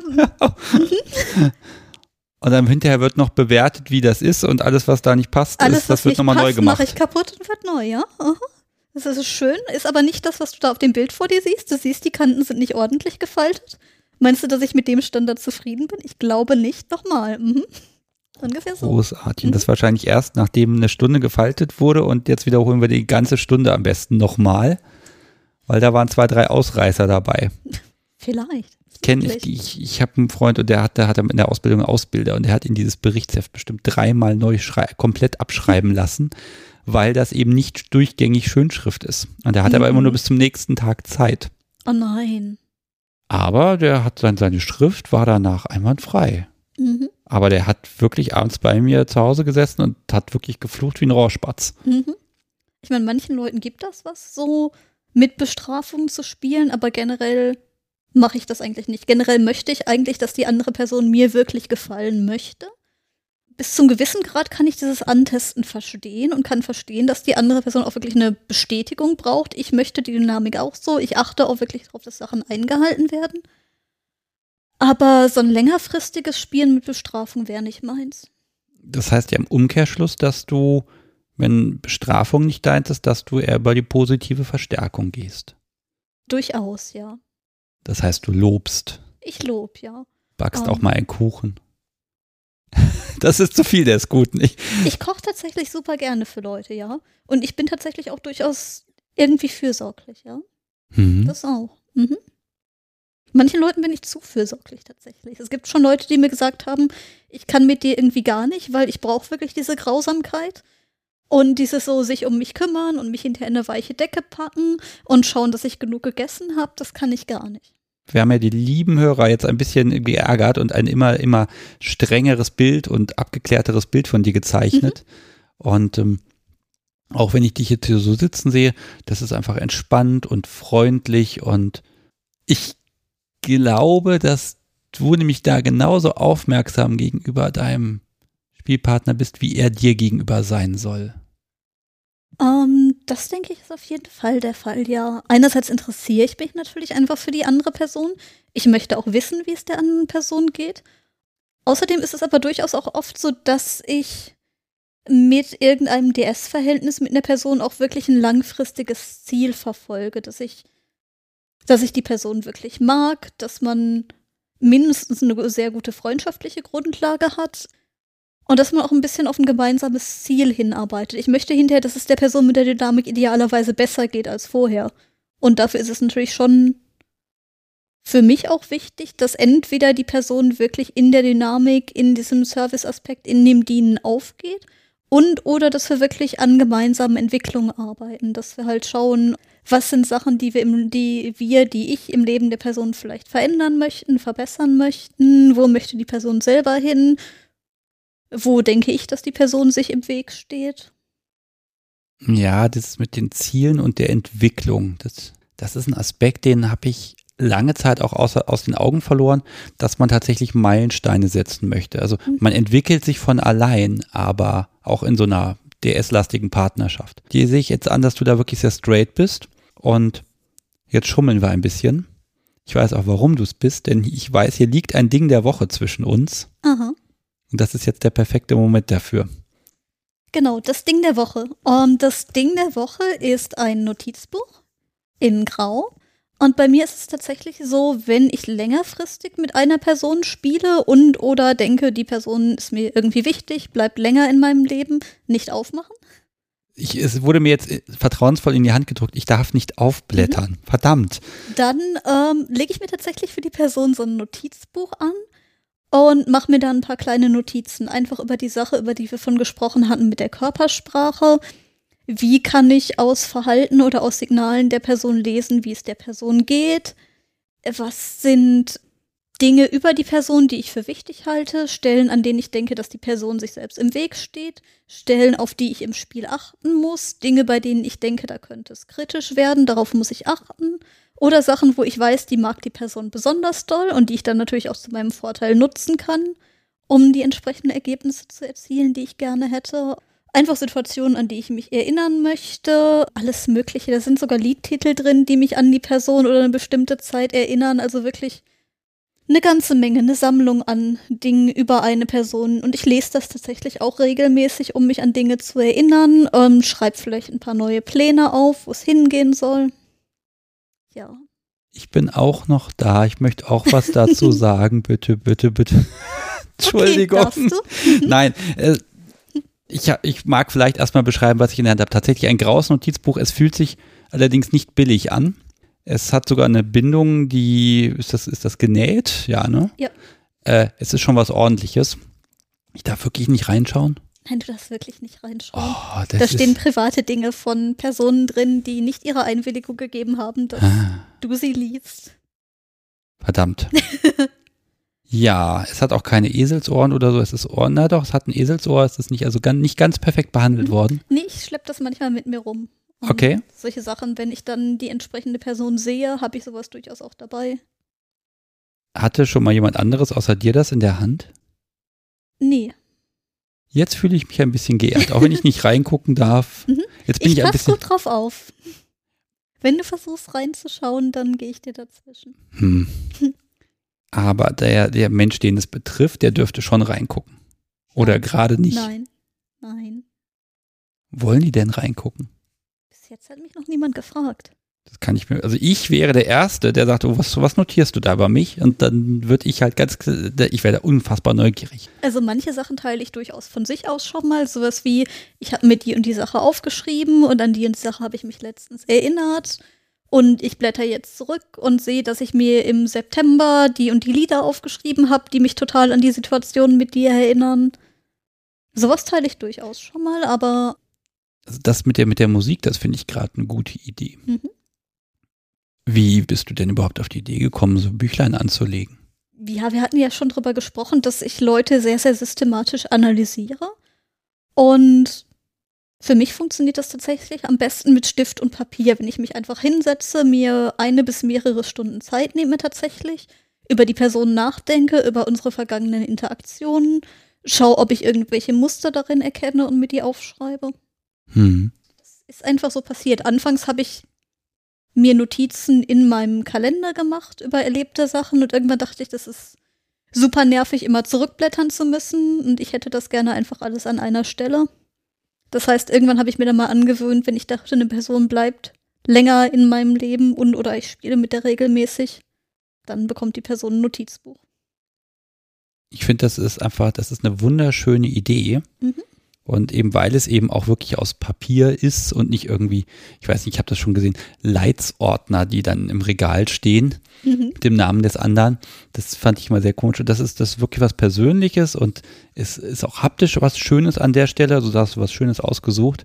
Ich werde es jetzt aber links zurückgeben Bitte? Weil ich habe schon geschaut, wie weit weg ist meine Tasche. Die hat etwa einen ähnlichen Grauton. Wenn ich es ja da, da reinschmeiß, dann kriegst du das gar nicht mit. Das Nein. fällt auf, das fällt auf. Bitteschön. Danke. Ähm, nein, ich, ich finde das wirklich sehr schön und auch wirklich da wieder das, ich muss gestehen, so ein bisschen erinnert mich deine Herangehensweise an Personalführung in einem größeren, oh. sehr professionell geführten Betrieb, wo man über Entwicklung und Ziele und Aufgaben und Verhaltensweisen und Regeln so ein bisschen in die Richtung geht das. Management, das Sklavenmanagement. Das ist ein super interessanter Vergleich, ja. Also einerseits sage ich tatsächlich scherzhaft schon mal für bestimmte Dinge, naja, dafür hat man ja Personal. Da sind wir bei Folge 4, da ging es ja auch um Personal. Folge 4 gehört. Was war Folge 4? Das war Liz. Ah, ja, okay. Mhm. Und ähm, genau. Ne, wo ich dann auch den Begriff erstmal, ja, war okay. Mhm. Und aber so nach und nach stelle ich fest, es gibt auch keinen anderen Begriff, der da gut passt. Also ich habe es tatsächlich eher so scherzhaft gemeint damals, aber dein Personalführungsvergleich ist gar nicht so verkehrt, ja. Also ich überlege gerade, ich kann mir auch vorstellen, dass du tatsächlich auch in regelmäßigen Abständen das Gespräch suchst, Das tue ich tatsächlich. Also ich, teilweise hatte ich tatsächlich Leute, mit denen ich mich zusammengesetzt habe. Und wir hatten eine Liste mit Zielen, an denen langfristig gearbeitet werden soll. Und dann sind wir die zusammen durchgegangen und ich habe gefragt, so, wie sieht's mit der Sache aus? Ich habe da jetzt von dir eine Zeit lang nichts drüber gehört. Das war eine Sache, die wolltest du regelmäßig machen. Wie klappt's mit der Umsetzung? Und ich hätte es gerne, dass du dir die Sache nochmal anschaust. Das solltest du in den nächsten Wochen angehen. Gib mir Rückmeldung, wenn das erledigt ist. Also solche Sachen mache ich durchaus. Ich würde jetzt darauf tippen, dass du da irgendwie eine Ausbildung in dem Bereich hättest. Nein. Das heißt, das ist also. Bist, ist Hobby. Bist, ja, du bist hobbymäßig also quasi auf all das gekommen, was die Personalabteilung der Welt sich wünschen. Jemand, der nämlich da hinterher ist.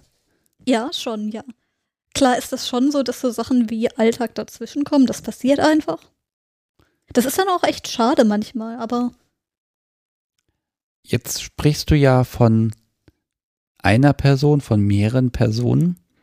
Das heißt, es kommt auch vor, dass du mehrere Spielpartner parallel hast. Um, ich hatte dir im Vorfeld gesagt, ich möchte nicht unbedingt über konkrete Personen oder konkrete Beziehungen sprechen, die ich habe.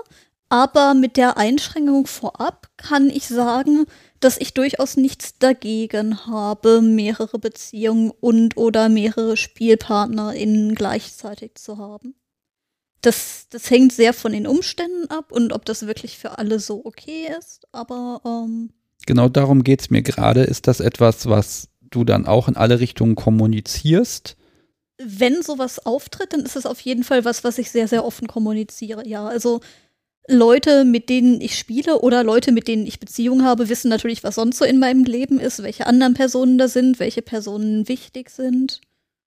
Klar. Also sie erwerben damit, dass sie dir dienen dürfen, auch gewisse Rechte, nämlich dass sie zum Beispiel von dir über dich und dein Umfeld und deinen Alltag informiert werden, dass sie involviert werden in dein, dass sie in dein Leben rein dürfen. Ja, Leute, die ich so nah an mich ranlasse, dass ich wirklich regelmäßig mit ihnen spielen würde oder Beziehungen mit ihnen eingehen würde, die würde ich auch in mein Leben und in meinen Alltag einbinden, klar. Hm. Ja, ich hatte jetzt so ein bisschen Angst, dass du tatsächlich da sehr straight bist und ähm, das dann auch nochmal separierst. Aber das scheint Nein, ja nicht der Fall zu sein. Also tatsächlich ist es so, ich mag, also wirklich mögen tue ich relativ wenig Leute. Ich kann mit den meisten Leuten sehr, sehr, sehr, sehr wenig anfangen. Aber wenn ich Leute mag, dann mag ich sie wirklich richtig und die dürfen auch in mein Leben rein, ja. Also so eine, so eine wirklich so eine ganz oder gar nicht Strategie ja, an der Stelle. Ja. Deshalb hätte ich auch am liebsten ganz oder gar nicht die Kontrolle, ja. Ja, es gibt ja ein Ding, da hast du ein bisschen Kontrolle, das ist ja diese Folge hier. Mhm. Das heißt, ich werde dir nichts in den Mund legen, aber ich locke dich natürlich weiter. Mhm. Irgendwann erwische ich dich nochmal. Ja, ich finde das auch immer ganz spannend. Mhm. Ja, ähm, ich habe, wir haben eben off the record haben wir die Diskussion gehabt, ob ich dich jetzt schon irgendwo rausgelockt habe und gekriegt habe. Und äh, ja, du hast ja ganz klar erklärt, ja, da wo du das dann auch eh schon wolltest, da hätte das auch geklappt. Natürlich, warum sollte ich dir im Podcast Sachen erzählen, die ich nicht in der Öffentlichkeit haben möchte? Weil ich gefragt habe, weil ich so nett bin, weil ich, äh, ja, nein, mehr weiß wüsste ich da jetzt auch nicht. Nein, das ist ja auch, ist immer auch ganz spannend. Also gerade hier jede Folge ähm, ist für mich immer was ganz Neues, weil ich mhm. im Vorfeld zwar mit den Menschen gesprochen habe, aber meistens doch nicht so, dass ich mich völlig drauf einstellen könnte. Mhm. Und bei dir schwimme ich so zwischen, wir improvisieren jetzt und halten uns so ein bisschen an, an so ein paar Stichpunkte und schauen mal, wo das hinführt. Mhm. Das macht es gerade äh, besonders spannend, weil ich nämlich hier gerade versuche, Zeit zu überbrücken, weil ich noch am Überlegen bin, wo wir denn jetzt hingehen. Das ist schön. Wenn dir nichts mehr einfällt, fallen mir auf jeden Fall noch Dinge ein, ja, die ich unbedingt sagen. Habe ich befürchtet. so schlimm. Ja, ich gucke gerade, wir haben hier Sachen, die erst später kommen, haben wir quasi schon abgehakt. Ja, ne, wir haben noch die. Aber im Zettel kannst du ja alles zurechtschneiden, oder? Ich ändere die Reihenfolge in der Regel nicht. Ups. Ups. Schneide linear, ich entferne, ich ändere nicht. Dann habe ich dir gerade deinen Podcast ruiniert, es tut mir leid. Warum? Wenn ich die Reihenfolge gekillt habe. Nein, hast du. Nein. Ich habe naiverweise gedacht, mit deiner Schneidemagie kannst du alles tun. Ich lasse die Reihenfolge tatsächlich da, aber das ist ja nicht schlimm. Man darf auch springen. Okay. Ist auch nicht schlecht. Gerade wenn du ein Thema anteaserst, dann gehst du von dem Thema weg, schweißt ab und kommst wieder zurück. Okay. Das ist dann immer nicht schlecht. Mhm. Das ist jetzt nicht so erklärt, wie man es für Vierjährige erklärt, wo man auch bitte keine Zeit- und Szenenwechsel haben sollte. Vorbild ist eine gute Doctor Who-Folge. Alles ist verwirrend bis zum Schluss. Wir haben jetzt tatsächlich ein bisschen geschummelt hier und ein paar Sekunden das Mikrofon ausgehabt. Mhm. Und ich, mir fällt auch tatsächlich ums Verrecken keine vernünftige Überleitung dazu ein. Mhm. Äh, Stichwort Autismus und Kontrolle. Du hast, wie gesagt, es ist ein bisschen gemein, aber äh, du hast gesagt, es gibt halt auch manchmal Tage, wo es schwieriger ist. Mhm. Genau. Ich hatte dir gerade erzählt, dass es für mich einfach wegen meines Autismus halt einfach total gut ist, eine soziale Interaktion zu haben mit äh, einer submissiven Person, wo ich wirklich die komplette Kontrolle habe, wo ich sage, da passieren wirklich nur die Sachen, die ich möchte. Ich kann diese soziale Interaktion komplett kontrollieren und die Dinge passieren so, wie ich sie will, weil ich sie will. Und dann hatte ich dir kurz erzählt, dass es durchaus mal sein kann, dass mich Alltagssituationen einfach überfordern, weil alles so unstrukturiert ist, ungeordnet ist, ich keine Kontrolle habe, keine Struktur herstellen kann. Und wenn ich dann weiß, da ist eine Person, der muss ich einfach nur eine SMS schreiben oder eine kurze Nachricht und sagen, so, ich möchte jetzt, dass du deinen Keller aufräufst und deinen Keller streichst. Und dann kriege ich nach und nach die Fortschrittsbilder und sehe wirklich, die Sache passiert, wie ich sie gesagt habe, weil ich gesagt habe, dass sie passiert. Und es gibt so einen Ort auf der Welt, wo ich wirklich Kontrolle habe und wo Dinge geordnet sind. Einfach nur, weil ich sage, dass sie so sein sollen, dann ist das total toll ich ver versuche das jetzt mal ganz plump zu vergleichen. Es ist gerade alles ein bisschen viel. Ich schmeiß mal ein Pillchen mit Kontroll, äh, mit Kontrollrausch äh, ein mhm. und dann geht es mir ein bisschen besser. Ja, das ist so ein bisschen so, da ist dieses ganze Meer aus Alltagschaos. Ich kriege die Vollkrise. Aber da ist halt diese eine Stelle, da kann ich wirklich die Struktur herstellen, die ich haben möchte. Das ja. ist total toll. Das heißt, ja, ich habe das tatsächlich schon mal gemacht an Tagen, wo es mir wirklich super scheiße ging, dass ich jemandem irgendwie eine Nachricht geschrieben habe und gesagt habe, so, du gehst jetzt eine Runde joggen gehen, melde dich in 20 Minuten wieder bei mir, wenn du durch bist. Und dann zu wissen, das passiert wirklich, das ist toll. Wäre dann aber, wenn es dann nicht passieren würde, warum auch immer, dann, dann wäre das doch wirklich grausam an der Stelle. Dann wäre ich super enttäuscht, ja. Oh. Und tatsächlich ist das so, dass solche Sachen natürlich von der dominanten Seite auch eine ganze Menge an Vertrauen und tatsächlich auch Verletzlichkeit erfordern. Weil man sich darauf verlassen muss, dass die andere Person das ernst meint und das wirklich passiert. Und nicht einfach sagt, ja, ja oder ja, hat jetzt irgendwie bei mir gerade nicht gepasst. Sondern dass das wirklich ernst genommen wird, klar. Ja, das, das macht dich an der Stelle aber tatsächlich ein bisschen verletzlich. Das tut's, ja. Und ich glaube, das ist eine Sache, über die wird gar nicht so oft gesprochen, über die Verletzlichkeit, die jetzt wirklich auf der dominanten Seite da ist. Ja, dieses, jetzt, dieses, jetzt können wir drüber sprechen. Mhm. Genau, also zumindest für mich erfordert es wirklich am Anfang super, super viel Vertrauen einer neuen Person gegenüber, dass ich weiß, die Person sagt nicht nur, ich möchte Dinge für dich machen, sondern die Person will das auch und versucht wirklich alles, um die Dinge auf, äh, durchzukriegen und hinzubekommen, so wie ich das möchte. Und dass ich dann nicht mit irgendwelchen Ausreden abgespeist werde oder mir vorgespielt wird, irgendwelche Dinge sind getan, sondern ja, sie werden wirklich auch umgesetzt, wenn es irgendwie geht. Ich habe da diese, diese freche Frage, was gibt dir eigentlich das Recht dazu, dominant zu sein? Ich weiß nicht, ob mir irgendwas das Re äh, irgendwer oder irgendwas das Recht dazu geben muss. Also klar brauche ich eine andere Person, die mir sagt, ich möchte dir diese Kontrolle über mich geben. Aber sobald ich das habe, ja, genau. Hinterfrage ich das eigentlich nicht mehr regelmäßig. Ich muss mir halt sicher sein, gerade bei Sachen, die jetzt wirklich nicht nur sessionmäßig sind, sondern die wirklich in den Alltag übergehen, die mindestens eine 24-7-Komponente haben, da muss ich mir wirklich sehr sicher sein, dass die andere Person das ernst meint. Und da dauert es auch bei mir ein bisschen, bis ich das wirklich glaube, was mir regelmäßig gesagt wird. Aber wenn ich davon überzeugt bin, dass die andere Person das ernst meint, dann fordere ich das auch wirklich ein. Dann sage ich auch, ja, das ist jetzt schön, dass es draußen regnet und dass es schon nachts um elf ist, aber ich wollte, dass du heute joggen gehst. Du bist noch nicht gegangen, also gehst jetzt raus in den Regen. Viel Spaß, melde dich in 30 Minuten wieder. Ja, mir geht es so ein bisschen darum, dass du dominant bist, weil es jemanden gibt, der das so als solches empfängt. Mhm.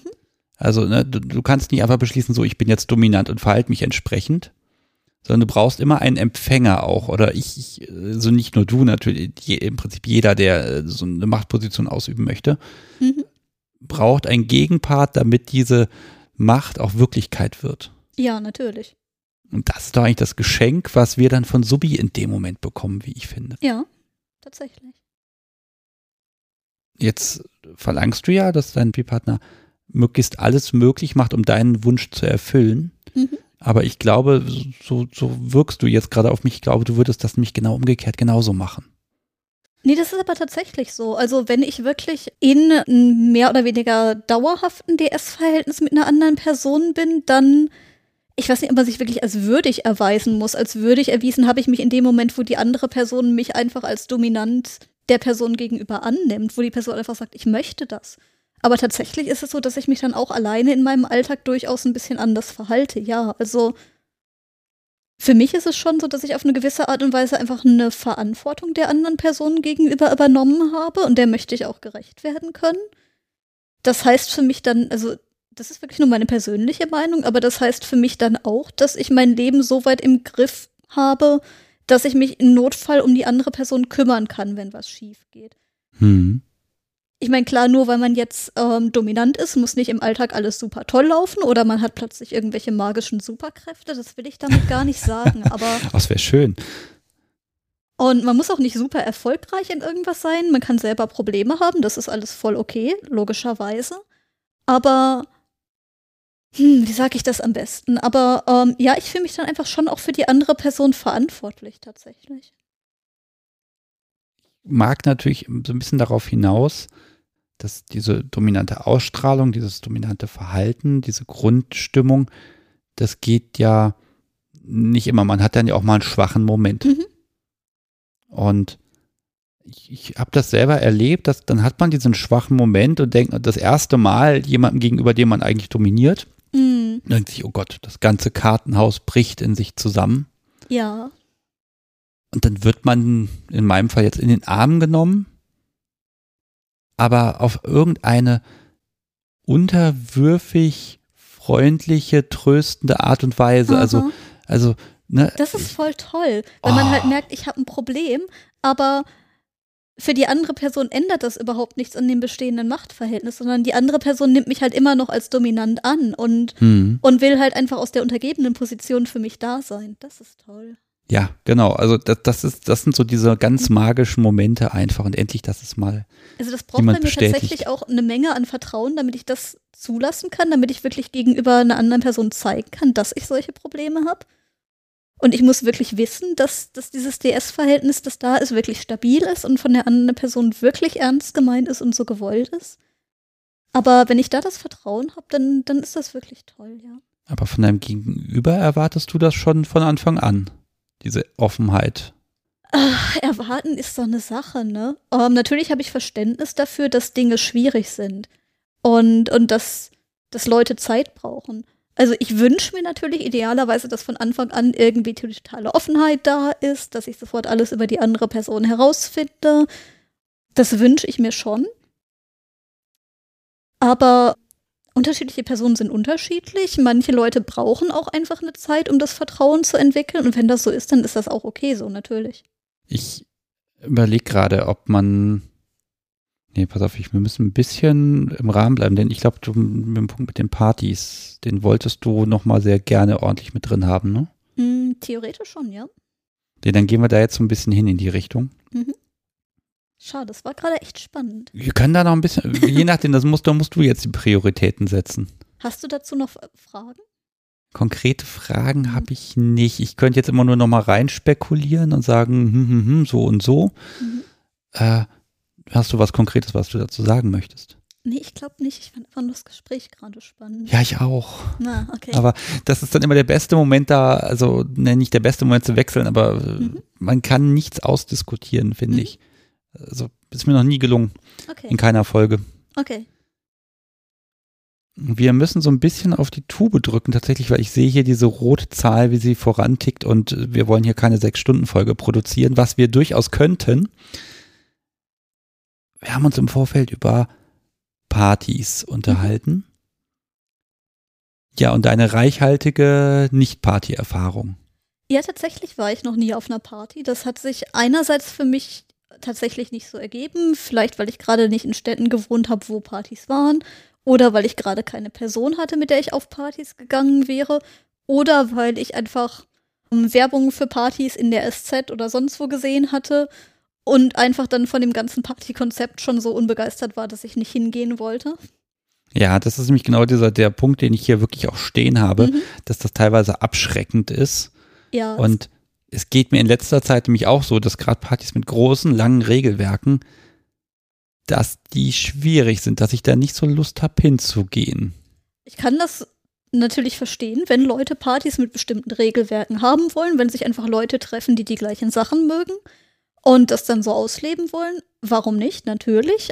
Ich persönlich finde es nur dann frustrierend, wenn man quasi dauerhaft nur Femdom Male Sub Party Werbung liest und sich dann denkt, okay, nur weil ich mich jetzt irgendwie als weiblich identifiziere, warum muss die Person, mit der ich spiele, zwangsläufig männlich sein? Das ja. finde ich dann erstmal schon super frustrierend. Oder man geht bei Partys dann weiter zur Preisliste und denkt sich, okay, es gibt einen Preis für Frauen, einen Preis für Männer. Was ist mit Leuten, die jetzt vielleicht intersexuell sind? Kommen die gratis auf die Party? Die stehen nicht auf der Preisliste drauf. Das ist schon mal ganz super. Was ist mit Leuten, die nicht binär sind? Müssen die sich dann am Eingang auf eine Diskussion einstellen oder Dinge erklären? Und wenn ich so eine Party sehe und denke, ich könnte meinen halben Freundeskreis jetzt nicht mit zu der Party nehmen, weil die vor solchen Problemen stehen würden, dann finde ich das auch irgendwie ein bisschen. Das klingt gerade wirklich auch verärgert und auch ein bisschen frustriert. Mhm. Was müsste denn für dich richtig sein, auf einer, richtig laufen auf einer Party und auch in der Ankündigung, damit du sagst, oh, da möchte ich gerne hingehen? Das ist eine super gute Frage. Um, ähm, also ich mag ein bisschen wissen, liegt es an den Partys oder liegt es einfach daran, dass du noch nicht da warst? Ähm, es gibt durchaus Partykonzepte, die ich mögen würde. Ich habe mehrere Leute im Freundespreis, äh, im Freundeskreis, die selber Partys veranstalten. Ähm, und jetzt, wo ich in der Gegend bin, wo diese Partys tatsächlich sind, wären das durchaus Partykonzepte, die mich wirklich überzeugen würden, die jetzt nicht irgendwie seltsame, nach Geschlechtern gestaffelte Preise haben oder oh Gott, Preislisten, wo dann Trans als extra Geschlecht draufsteht. Also, hallo, Transfrauen sind Frauen und Transmänner sind Männer, dann braucht man nicht noch einen extra Punkt auf der Preisliste. Ich weiß nicht, was dann bei denen kaputt ist. Oh, da, da kommen wir in diese, da wird es dann schwierig, weil da würde ich dann nämlich auch wieder sagen, äh, dann brauche ich mindestens, ent, entweder ist es ein Zeichen des Respekts, ja, wir haben einen eigenen Preis für Transfrauen und Männer ausgewiesen weil man das eben genau besonders richtig machen möchte an der Stelle. Mhm. Macht es aber dann eben aus deiner Sicht genau richtig falsch. Mhm. Aber dass man so eine grundsätzliche, je nachdem welche Location, dass man eine grundsätzliche Unterscheidung zwischen Mann, Frau machen möchte, um einfach ein gewisses Gleichgewicht zu halten. Da gehst das, du natürlich jetzt schon mal wieder davon aus, dass die meisten Leute, die an den Partys teilnehmen, heterosexuell sind und sich deshalb das Gleichgewicht wünschen, oder? Ich glaube, da müsste man jetzt tatsächlich mal jemand fragen, der Partys regelmäßig in einer Location organisiert. Ich glaube, ein Swingerclub hat da tatsächlich mehr Schwierigkeiten damit, dass ihm einfach, dass er einfach von mehr Kerlen überrannt wird. Mhm. Wobei ich mir nicht sicher bin, ob sich das in den letzten Jahren nicht verändert hat. Denn egal wo ich war, äh, ich habe nie irgendwo einen Männerüberschuss gesehen, völlig unabhängig davon, ob es da eine äh, geschlechtergetrennte Preispolitik äh, gab. Mhm. Nee, muss ich ganz ehrlich gestehen, kann ich mich nicht dran erinnern. Ja, aber um nochmal auf deine ursprüngliche Frage zurückzukommen, ja, es gibt durchaus Partykonzepte, an denen ich Interesse habe. Und durchaus Partys, die ich dann auch besuchen würde. Einfach allein schon, weil man bestimmte Gerätschaften vielleicht einfach nicht zu Hause hat. Du siehst jetzt hier kein Andreaskreuz in meiner Wohnung. Ich bin auch schwer enttäuscht, ganz ehrlich. Da ist nicht mal irgendein Haken oder ein Dübel in der Wand. Ja. Ja. Ich bin im falschen Raum wahrscheinlich. Hier gibt es noch irgendwo so, so ein schwarzes Zimmer nebendran. Nein, tatsächlich liegt der Haken in der Schublade und ich warte nur auf die Person mit der Bohrmaschine, die vorbeikommt. Ah. okay. Ja, ist denn schon eine Stelle ausgedacht? Dann kann ich mir das schon mal vorstellen. Ja, da vorne. Ach, deshalb ist das hier auch so, so verdächtig freigeräumt, diese Ecke. Ja, das ist meine Wand, an die ich Leute stelle. Ach ja, Schönes Weil ich finde, so eine freie Wand in der Wohnung braucht man schon, wenn man mal irgendwie wen an die Wand drücken möchte oder sagen würde, stell dich mal dahin und dreh dich um und ne? Interessanterweise ist da ein Heizungsrohr überputzt. Das heißt, wenn da das 100 Grad heiße Heizungswasser dann äh, äh dadurch schießt, dann werden die Fersen heiß.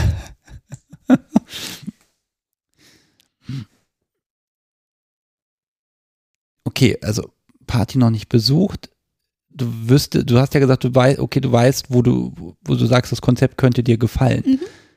Was ist denn das für ein Konzept? Oder was ist da dort gerade nicht, dass du sagst, oh ja, das würde mich an der Stelle interessieren?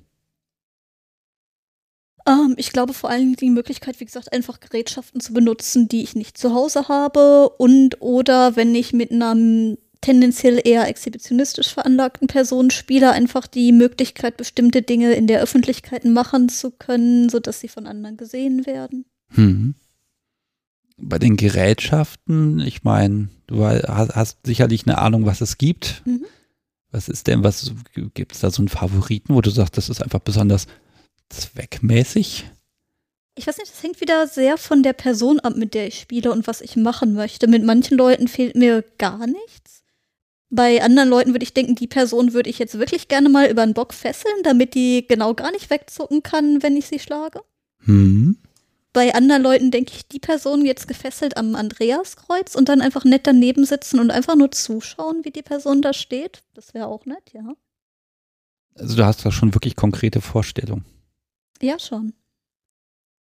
Dich, hast du dich mal irgendwie eingemietet irgendwo, vielleicht in einem Studio, wo du dann alleine bist? Nee, aber das ist tatsächlich eine Sache, über die ich nachdenke.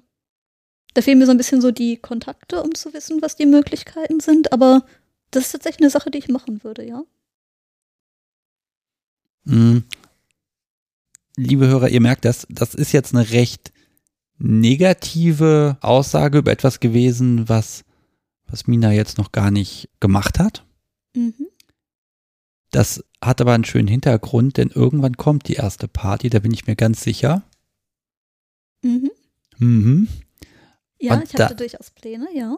Dann, dann hätte ich dich gerne noch mal hier, wo wir dann einfach mal vielleicht einen Vergleich ziehen können. Denn ich glaube, dass gerade dieses, äh, ich kann drüber sprechen, es nicht erlebt haben und hinterher, äh, dass da was wirklich völlig anderes bei rauskommt. Mhm. So eine kleine 20-Minuten-Folge würde ich dann gerne mit dir nochmal machen. Mhm. Gerne. Wunderbar. Ich habe natürlich meinen Spickzettel immer noch krampfhaft in der Hand und wir haben jetzt hier so ein paar lose Enden. Mhm. Und jetzt arbeiten wir die einfach nochmal zum Schluss ordentlich ab, damit wir auch einen schönen Abschluss hinkriegen. Ich werfe dir mal was vor die Füße. Das wäre in diesem Fall vorbereiten, planen, üben. Mhm. Das machst du alles. Ja, sehr interessante Frage. Ähm, wie du dir sicherlich denken kannst, vorbereiten tue ich mich auf jeden Fall super doll. Gerade wenn ich zum Beispiel Dinge mit Schlagwerkzeugen tue, mit Personen, vielleicht auch mit Schlagwerkzeugen, die mir neu sind, ist das eine Sache, die ich wirklich im Voraus übe. Ähm, Fesseln mit Seil, das sind auch Sachen, die übe ich natürlich vorher. Du siehst meinen Schreibtischstuhl da vorne. Normalerweise ist der Schreibtischstuhl tatsächlich das Objekt, an dem ich Schlagen übe. Und zum Fesseln ziehe ich dem Schreibtischstuhl einen Kapuzenpulli an. Dann hat er auch Arme, dann kann ich Oberkörperfesselung ausprobieren. Das sind tatsächlich Sachen, die ich mache und die ich dann auch brauche, damit ich mich in der Situation, wenn ich die Sachen mache, sicher fühle, dass ich einfach weiß, was ich tue. Ich möchte halt schon davon ausgehen können, dass ich ungefähr die Körperstelle treffe, die ich treffen möchte. Hm. Oder dass die Fesselung so funktioniert. Das auf jeden Fall. Ja, gut, Fesseln, das, das bleibt ja jetzt mein, mein, mein Nicht-Thema. Mhm. Ich werde das nie hinkriegen. Das verlegen wir noch ein bisschen drauf, bis ich dann irgendwann die Folge mit so, so einem Profi-Rigger habe, der es sogar mir schafft, irgendwie so einen Bauernknoten beizubringen. Mhm. Aber das heißt tatsächlich, dass du stumpf dann hier alleine bist und haust auf deinen Stuhl ein. Ja, das finde ich auch total toll. Vielleicht ist das auch so ein Autismus-Ding, aber dieses monotone immer die gleiche Sache üben und dabei ganz, ganz kleine Verbesserungen machen, bis man die Sache richtig gut beherrscht, das ist tatsächlich was, was ich super gerne mache. Das finde ich tatsächlich auch super entspannend. Das heißt, ja, wenn ich mal irgendwie einen Tag hatte, der anstrengend für mich war, stelle ich mich tatsächlich hin und schlage meinen Schreibtischstuhl. Nicht um irgendwie Aggressionen abzubauen, sondern einfach, weil dieses systematische an was arbeiten mich unglaublich beruhigt, ja.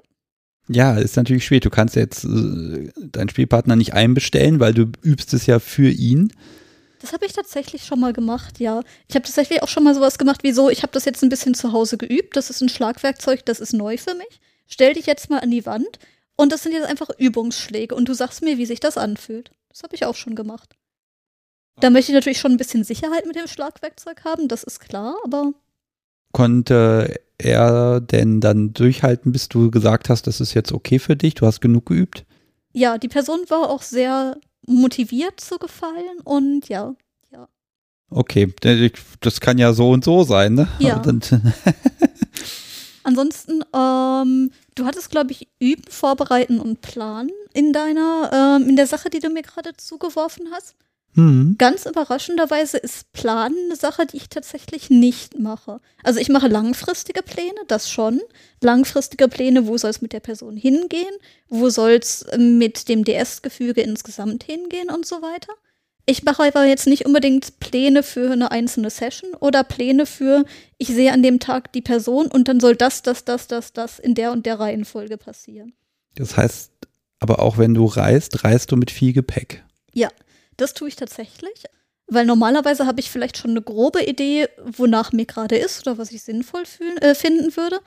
Aber tatsächlich mag ich es auch super gut vorbereitet zu sein und dementsprechend nehme ich tatsächlich alles mit, wovon ich denke, ich könnte es irgendwie brauchen. Das heißt, eventuell treffe ich mich mit einer Person zum Film schauen, habe aber trotzdem irgendwie vier Seile und irgendwie eine Gummipeitsche im Gepäck. Ach, das ist aber, das ist ja noch Handtaschengröße. Ja, das ist die Handtaschenversion für, eigentlich ist es nur Filmschauen, aber man weiß ja nicht. Ähm, also so eine Art Not, Notfall, Notfallspielzeug, ja. falls mal nichts greifbar ist.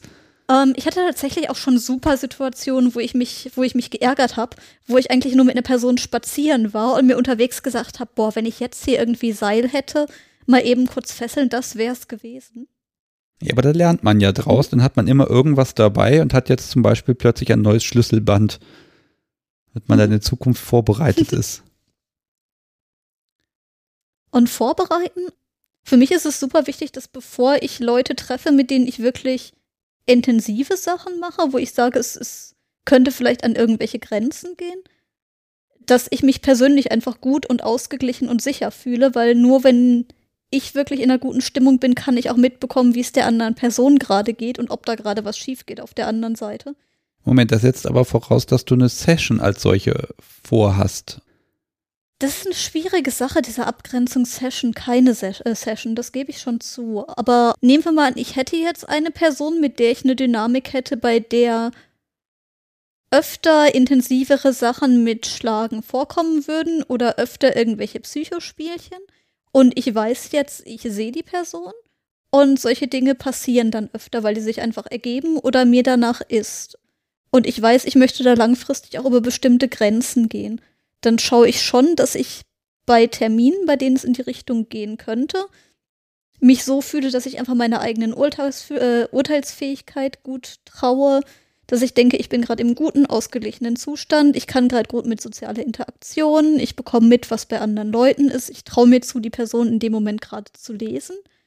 Und dafür habe ich tatsächlich Vorbereitungsroutinen, wo ich so weiß, okay, wenn ich die Sachen mache, dann geht es mir danach echt gut und das bin entspannt das, und ausgeglichen. Das funktioniert dann auch. Das funktioniert auch, ja. Also auch zuverlässig. Oder würdest du bei, äh, ich sag mal, tatsächlich dann auch absagen, weil du nicht, dir nicht selber über den Weg traust in dem Moment. Ich habe tatsächlich schon mal entweder abgesagt, weil ich mir nicht über den Weg getraut habe, oder ich habe einer Person gesagt, du, ich weiß irgendwie, da war vielleicht die Erwartung im Raum, dass heute irgendwelche Sachen passieren. Aber mhm. das Einzige, was ich jetzt machen kann, ist, dass wir uns hinsetzen und was essen oder einen Film schauen, weil ich habe gerade überhaupt keine Fähigkeit einzuschätzen, wie es dir geht. Ich kann gerade irgendwie überhaupt nicht einschätzen, in welcher Intensität irgendwelche Schläge rüberkommen und sonst was. Ich traue mir da selber nicht. Ja. Und irgendwas in der Richtung möchte ich tatsächlich jetzt nicht machen. Das hatte ich schon, ja. Gut, das ist aber, das, das kenne ich auch, wenn ich mhm. merke, ich habe so ein bisschen einfach schlechte Laune. Also wenn so, so ein bisschen Zorn einfach mal in einem drin wallt, gegen was und wen auch immer, dann ist das einfach eine ganz schlechte Idee, dann irgendwie größere Aktionen zu machen im mhm. BDSM-Bereich. Also das ist dann auch wirklich immer der Punkt, wo ich sage, äh, das ist dann einfach der Tag, an dem, nee, an, an dem ich mir nicht selber über den Weg trauen mag. Mhm. Denn ich mag ja mit meinem Gegenüber spielen mit und nicht an ihm auslassen, dass ich einen scheiß Tag hatte. Mhm. Ich glaube, bei mir ist das eher so aus Autismusgründen, wenn ich halt einen Tag habe, wo ich so sensorische Eindrücke irgendwie super schlecht verarbeiten kann, dann werde ich normalerweise auch motorisch einfach super ungeschickt und stolper über alles, schmeiß alles um und dann also, also wirklich ganz extrem. Nicht so normales Stolpern, Umschmeißen, sondern wirklich so ein, ich traue mich nicht aus dem Haus, weil wenn ich über die Straße gehe, weiß ich nicht, ob ich irgendwie hinkriege, nicht vom Auto überfahren zu werden. Okay. Und wenn es mir so geht, dann sollte ich keine andere Person schlagen, weil dann habe ich auch einfach keine gute Steuerungsfähigkeit. Das ne? ist ja auch dann deine Verantwortung, ganz klar Genau. auch dein Gegenüber dann, ich sag mal, vor deiner Ungeschicklichkeit, die in dem Moment vorherrscht, dann auch zu schützen. Genau, also aus solchen Gründen habe ich durchaus schon mal Treffen abgesagt, ja. Darf ich denn nach dem Ritual fragen, nach diesem Vorbereitungsritual, was das so beinhaltet? Darfst du tun, ja. Ja, verdammt, ich ahne es schon. Ach.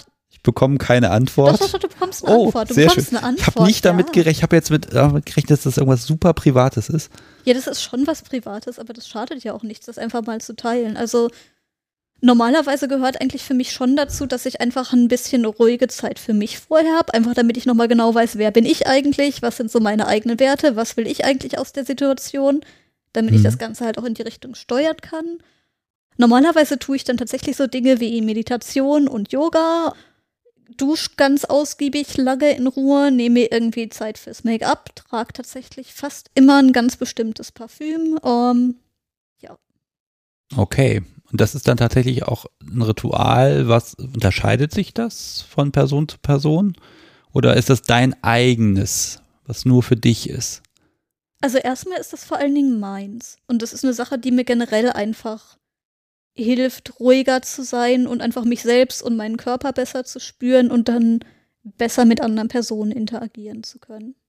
Ich achte schon sehr darauf, dass wenn ich Sachen mache, die irgendwie an Grenzen gehen könnten, die intensiver sind, dass ich das auf jeden Fall mache, bevor ich die entsprechende Person sehe. Aber generell ist das was, was ich an sich schon regelmäßig versuche einzubauen, ja. Ich finde find das schön, weil das auch wieder ein bisschen Wertschätzung der Situation bedeutet. Mhm. Ne, Dass man sagt, so, wenn du kommst, ich fordere nicht nur von dir, sondern ich habe mich auch bestmöglich auf dich vorbereitet. Mhm.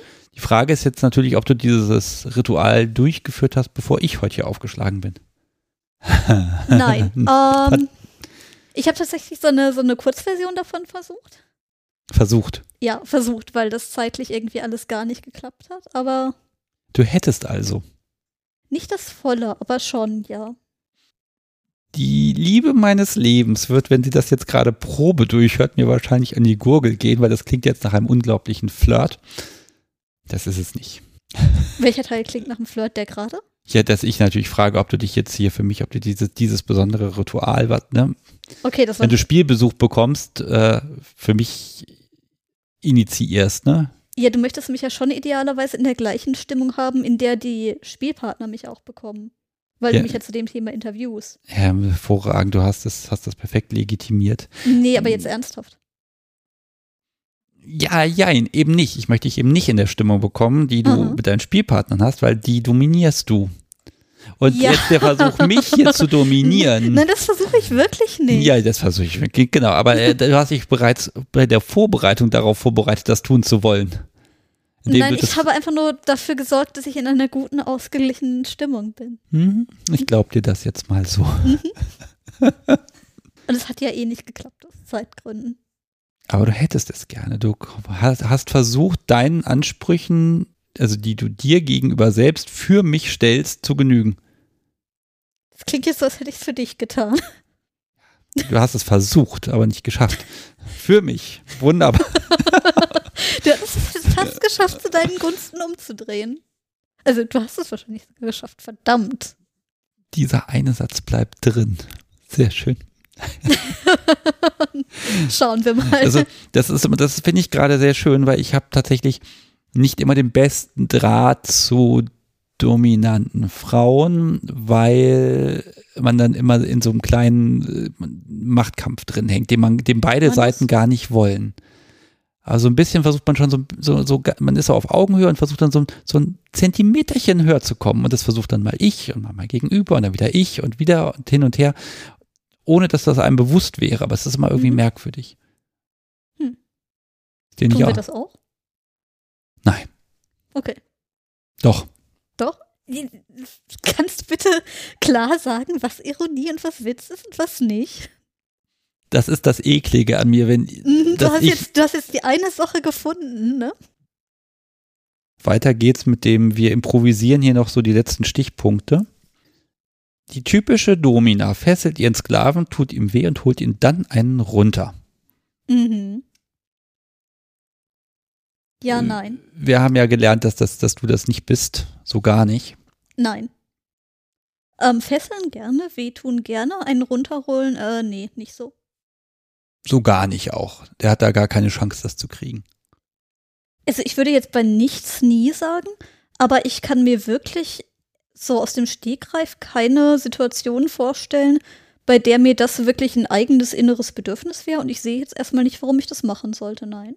Ich unterstelle deinem Gegenüber, dass da einfach äh, sexuelle Handlungen miteinander ein, ein Bedürfnis sind. Und mhm. das fällt dir ja jetzt an der Stelle nicht ganz leicht, da mitzugehen. Wie, wie, wie kann das gelöst werden? Öffnest du dann, sagst du dann hier, dann mach das mit jemand anderem? Ist das für dich eine Lösung? Also wenn einer Person tatsächlich sexuelle Handlung Bedürfnis ist, dann passt das mit mir sehr wahrscheinlich nicht, weil normalerweise habe ich an Sex wenig bis kein Interesse. Ja, ich habe kein Problem damit, wenn irgendjemand sexuelle Handlungen mit einer anderen Person auslebt. Das ist für mich völlig okay. Aber prinzipiell habe ich meinen BDSM gerne ohne Sex. Hm. Also Dinge in Richtung Keuschaltung, Orgasmuskontrolle, ähnliches wären für mich durchaus denkbar. Aber dass ich persönlich mich jetzt um die sexuelle Erfüllung einer anderen Person kümmere, sehe ich jetzt eher nicht so. Also das, das ist einfach nicht meins, das gibt mir nichts. Ja. Und das ist auch wieder dieses, dieses Körperkontakt-Haut-Ding, das, das ich nicht so mag, nein. Ja, das hat, da hatte ich das eben so ein bisschen aus den Augen verloren, äh, weil klar, wenn Körperkontakt Haut auf Haut, wenn das für dich als unangenehm empfunden wird, dann geht es da ja auch eher nicht weiter. Mhm. Wie ist das denn umgekehrt für dich? Also inwieweit also meine inwieweit, eigene inwieweit, sexuelle Füllung, oh Gott, nein, ich lasse mich von Leuten nicht sexuell berühren, das ist gar nicht meins. Nein. Okay, das ist also das Also ist sexuelle Handlung an meiner Person, nein, überhaupt nicht. Und wenn das irgendwer jemals versuchen würde, dann nein, nein, nein, nein. Okay. Ja, das ist, das ist ja tatsächlich in meinen Augen dann schon etwas ungewöhnlich, ne? Weil die unnahbare Domina, jetzt gehen wir mal wieder ins Klischee rein, die ganzen Pornos, am Ende mhm. des Tages wird sie natürlich dann auch ordentlich befriedigt auf eine für ihn möglichst äh, erniedrigende Art und Weise. Nein, ich habe kein Interesse an meiner sexuellen Befriedigung durch überhaupt irgendwen. Okay. Das, das kommt einfach nicht vor. Hm, wenn du dann jetzt jemand kennenlernst und das wirst du ja wahrscheinlich dann auch mitteilen. Ja, das teile ich sehr, sehr früh mit, um ja. sicherzugehen, dass das kein, kein Ausschlusskriterium für die Person ist und dass das nichts ist, was die andere Person unbedingt dringend braucht zum persönlichen Glück. Ja. Also das kommuniziere ich auch offen. Gut, jetzt ist ja die Frage, inwieweit äh, jemand sagt, ja, ist kein Problem, stört mich nicht und dann stimmte das nicht so ganz. Ja gut, das ist natürlich immer schwierig und es ist halt oft so, dass sich Dinge halt erst im Laufe der Zeit entwickeln und dass man merkt, okay, die eine Sache, die ist mir dann doch wichtig oder die eine Sache, von der ich dachte, die ist ganz toll, mit der komme ich gar nicht klar. Hm das ist dann eine Sache, über die man sprechen muss und schauen muss, ob das wirklich ein großes Problem ist für die andere Person oder nicht. Und ob man dann sagt, okay, die ganze Sache funktioniert halt deshalb nicht. Oder ähm, die Person hat dann einfach Sex mit wem anders, aber nicht mit mir. Hm. Also ich, ich sehe dich jetzt auch gerade, das ist, das ist schon auch ein ernster Punkt gerade. Mhm. Das sehe ich dir zumindest an dass, dass, dass das nicht ganz konfliktfrei funktionieren kann. Klar, also für viele Personen ist ja wirklich Sex wirklich ein körperliches Bedürfnis. Hm. Ich und, mag mich da nicht von ausschließen. Und zu sagen, ich möchte das jetzt wirklich mit mir, aber gar nicht, das ist schon, das ist schon eine Aussage, ja. Und das ist was, was für manche Personen auch einfach nicht funktioniert.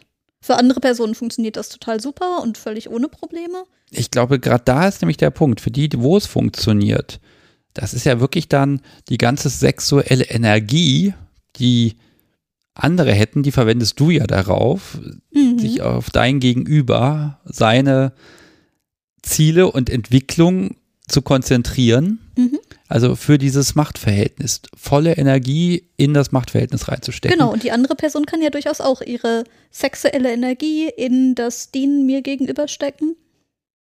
Wenn das funktioniert, ist das total super. Ja gut, und im Zweifelsfall äh, kannst du immer noch sagen, so Herr Sklave, dann geh jetzt bitte mal ins Bad, mach aber bloß keine Flecken und das Bad hinterher ordentlich sauber und in zehn Minuten bist du wieder hier.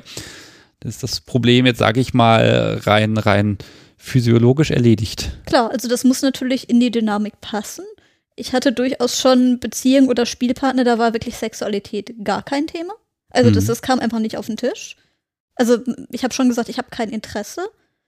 Aber das war dann nicht so, dass ich irgendwie die Person sich einen runterholen oder anders masturbieren geschickt habe.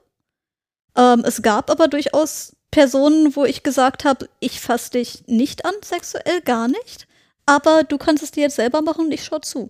Warum wolltest du, wolltest du zusehen? Weil ich eine äh, voyeuristische Ader habe. Aha. Aha. Und noch nicht auf einer Party gewesen. Nein. Eieieiei. Meine armen Nerven, die ganzen Leute, das kann meine voyeuristische Ader doch gar nicht vertragen, so viele auf einmal.